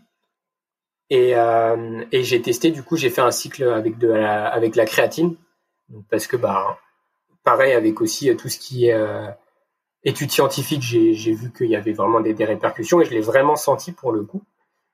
Mais, euh, mm. mais voilà, ça c'est. Puis après, ils m'ont envoyé aussi tout ce qui est farine de, de patates douces, etc. Je me suis, euh, ça c'était toujours drôle, tu vois. Mais euh, par contre, pas de ouais, genre parce que pour moi déjà, je, je suis un petit gabarit, j'ai pas besoin de me surcomplémenter, je pense en protéines. Comment tu manges C'est quoi ta diète là en ce moment ou euh, régulièrement? Est-ce que t'es bah, pas vegan T'es pas Non, du tout, du, tout, du tout, du tout. Euh, donc euh, j'organise bah, sur une semaine, enfin sur une journée type, j'ai toujours, je fais toujours ma ma petite galette le matin. Donc je, je, mixe deux œufs, flocons d'avoine, une banane et ça me fait un grand pancake quoi. Comme ça j'aime bien. Enfin ça me, j'ai ça depuis très longtemps. Après à midi, bah, mes repas, c'est toujours classique. Je veux toujours avoir une source de protéines, n'importe laquelle. Pour moi, le, ce que enfin, le secret, entre guillemets, c'est la diversité. Euh, je, je, ne refuse rien. Je ne refuse rien. Justement, je, si on peut me changer tout le temps ma source de protéines, c'est que mieux. Toujours une source de, une source de glucides, donc euh, riz, pâtes, quinoa, n'importe quoi. Et une, une source de, de légumes. Voilà, tout simplement. Ok, bon, parfait. Je pense que on a fait un, tour, un super tour. Euh, je regarde un peu dans mes notes s'il n'y a pas deux trois choses que j'ai oubliées, mais je pense qu'on a abordé euh, tous les, sujets et même au-delà de ce que j'avais envie. Euh, juste comme d'habitude, les, trois petites questions de fin que j'aime poser. La première, c'est si on pouvait revenir à ton, à ta période, à ta période d'étudiant, enfin d'étudiant, de d'adolescence, lorsque tu es en seconde première, ouais. seconde. Si on renaît à ce moment-là, c'est quoi le meilleur conseil que tu aurais besoin d'entendre? Oh, c'est beau, c'est une belle question. Euh, je dirais, bah, dirais euh, déjà, enfin, ouais, crois en toi, crois en, même si, ouais, crois en, ce que t'aimes, crois en ce que t'aimes parce que ça n'a pas toujours été euh, facile et toujours maintenant, hein, parce que c'est un sport particulier qui n'est pas reconnu euh, par l'État, entre guillemets. Et du coup, bah, quand tu arrives en STAPS, j'ai eu quand même pas mal de ouais, mais toi, tu fais pas un vrai sport, tu vois. Donc ça a toujours été compliqué ce truc-là. Faut vraiment te justifier, même quand tu as des dossiers à faire. Les gens, bah, tu fais un dossier sur le foot, le tennis, c'est facile, mais quand tu dois déjà présenter ton activité tout le temps dans tes dossiers, c'est pas toujours facile, tu vois. Et, euh, donc, euh, qu'est-ce que je dirais à, cette petite, enfin, à ça? C'est bah ouais, euh, si t'aimes quelque chose, c'est ta passion, bah écoute-la et, va à fond et fais tout pour, fais tout pour pour continuer dans ce chemin-là. Quitte à voilà essayer après bah, de, de monétiser cette passion parce qu'à un moment voilà moi c'est comme enfin c'est comme ça que je vois les choses c'est que je me dis mon mon but ultime ça serait ouais de, de vivre de, de, ma passion de ce qui me fait vibrer parce que j'ai besoin de liberté aussi. Donc, euh, ouais, suis ta passion et, et sois ouvert d'esprit et prends quand même en considération tout ce qu'on te dit, quoi. Tout ce qu'on te dit et, et regrette rien, quoi, tout simplement. C'est un peu bateau, mais voilà. Est-ce que tu as un modèle que tu suis? Non, justement, non, non. J'ai pas de modèle. J'ai beaucoup d'inspiration que je tire de, de tout. Vraiment, j'essaye d'être le plus ouvert d'esprit mais j'aime pas cette notion justement ouais de modèle et de faire tout comme ce que mon modèle euh, m'a prescrit. Je veux être, euh, je veux construire tout par moi-même parce que j'aime ce côté libre, tu vois. C'est vraiment ce qui me ce qui me passionne aussi. Je veux être libre et je veux pas refaire les mêmes choses que des personnes ont déjà fait. Ok. Et enfin, bah, dernière question, est-ce qu'il y a un livre que tu as envie de recommander, que tu as lu récemment, euh, un livre euh, euh, qui t'a marqué, que tu as envie de nous donner aujourd'hui et... Alors, du coup, au niveau lecture, moi j'aimerais j'aimerais lire plus, j'ai du mal à, à m'y mettre, mais celui que je peux recommander pour l'ouverture d'esprit, et là j'ai recommencé, mais d'une manière différente, à, à le lire, mais du coup à l'écouter, c'est le livre Sapiens, donc je sais plus son terme, son, son écrivain, je vais vous le citer tout de suite, ce que j'étais en train d'écouter. Yuval Noah Harari, c'est ça. Je l'ai là. Et du coup, ça fait longtemps que je l'ai, que j'ai du mal à m'y mettre parce que enfin, je suis de la génération où la lecture, c'est pas hyper facile, je trouve. Mais plus je grandis, plus j'essaye de, de m'y mettre et, euh, et ouais, de, de, de, prendre du temps juste pour lire. parce que la lecture, ça demande de l'attention. C'est ça. Mais et là, tu sais ce que j'ai trouvé comme euh, comme euh, moyen de le faire, bah, c'est de l'écouter en, en audio. Et là, je suis en train de le faire comme un podcast en fait, parce que je suis fan de ça. J'ai besoin en fait, j'ai l'impression de j'ai besoin de faire autre chose à côté, mais j'écoute énormément. Enfin, j'écoute, je suis attentif. Alors que si je lis, j'ai l'impression que mon, mon esprit divague trop j'arrive pas à, écouter le truc. Alors que si je suis dans ma voiture ou dans les transports et que je me mets le livre, Sapiens, et ben je suis à fond dedans et, et je sais pas, j'adore. Hmm. Bon, je vais pas en rajouter plus sur Sapiens, hein, c'est un livre qui a été euh, pas mal cité. Euh, un des derniers qu'il a cité, je crois, c'était Aton. Euh. Ah ben c'est le podcast qui vient de sortir, ouais. Ouais, ouais, ouais. Bon, il, fallait pas le dire parce que les gens maintenant ils vont comprendre combien j'ai deux semaines d'avance. On, on casse ah le suspense. non, mais oui, c'est le podcast qui est sorti aujourd'hui et euh, bah, le, le, note sortira. Bah, bah, il suffira de faire le calcul, vous verrez. Euh, et ben c'est très bien tout ça. Euh, si on veut te suivre, si on veut euh, en savoir plus sur toi, regarder ce que tu fais, où c'est qu'on te retrouve hein, sur le web? Bah, Principalement Instagram et YouTube. J'ai pas d'autres réseaux sociaux et ça me va très bien pour l'instant. C'est déjà très bien et je suis quand même, j'essaye d'être plutôt actif et c'est des contenus différents. Instagram, c'est un peu plus performance, on va dire, beaucoup plus euh, niche, on va dire, vraiment euh, street workout pur et dur.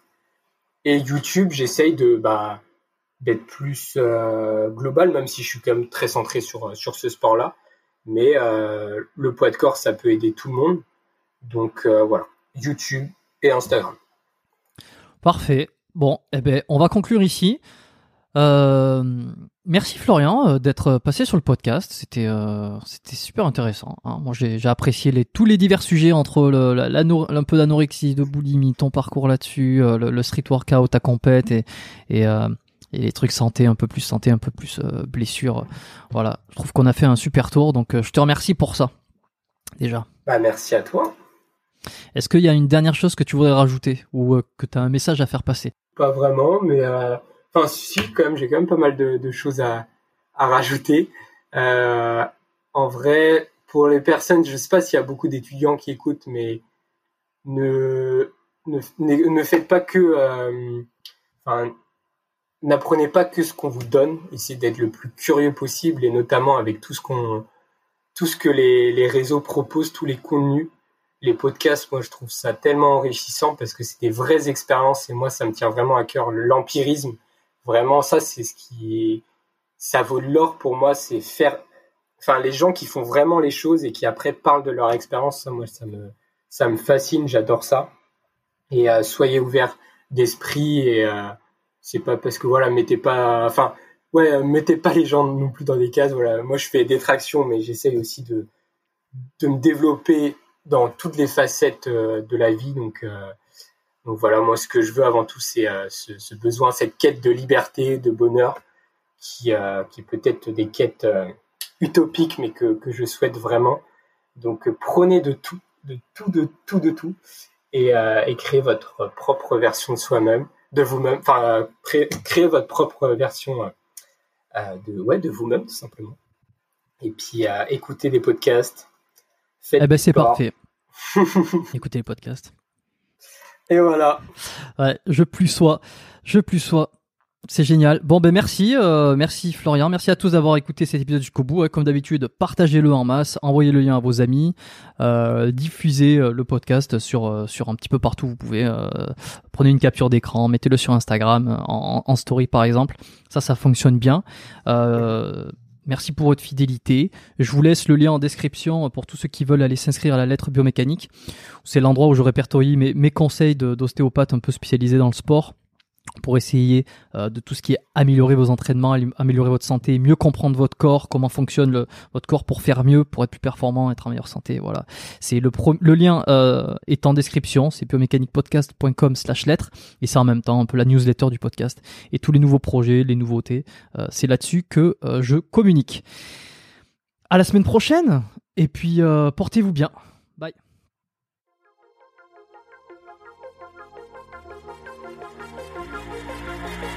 Merci d'avoir écouté cet épisode du podcast Biomécanique jusqu'au bout. Vous pouvez l'envoyer à deux de vos amis ou le partager sur vos réseaux sociaux. Merci également de lui mettre une note de 5 étoiles avec un petit commentaire sympa. C'est ce qui me permet de mieux ressortir dans les classements. Laissez-moi votre email sur biomécaniquepodcast.com slash lettres et je vous enverrai l'épisode de la semaine ainsi que la lettre biomécanique une fois par mois où je vous partage mes meilleurs conseils et recommandations.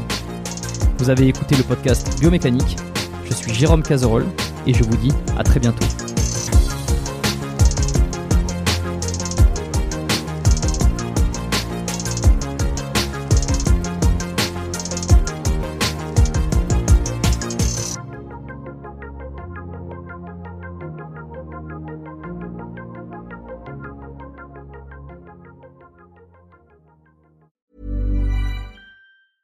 Hi, I'm Daniel, founder of Pretty Litter. Did you know cats tend to hide symptoms of sickness and pain? I learned this the hard way after losing my cat, Gingy. So I created Pretty Litter, a health monitoring litter that helps detect early signs of illness by changing colors, saving you money and potentially your cat's life. Pretty Litter is veterinarian developed, and it's the easiest way to keep tabs on your fur baby's health right at home. Go to prettylitter.com and use code ACAST for 20% off your first order and a free cat toy. Terms and conditions apply. See site for details.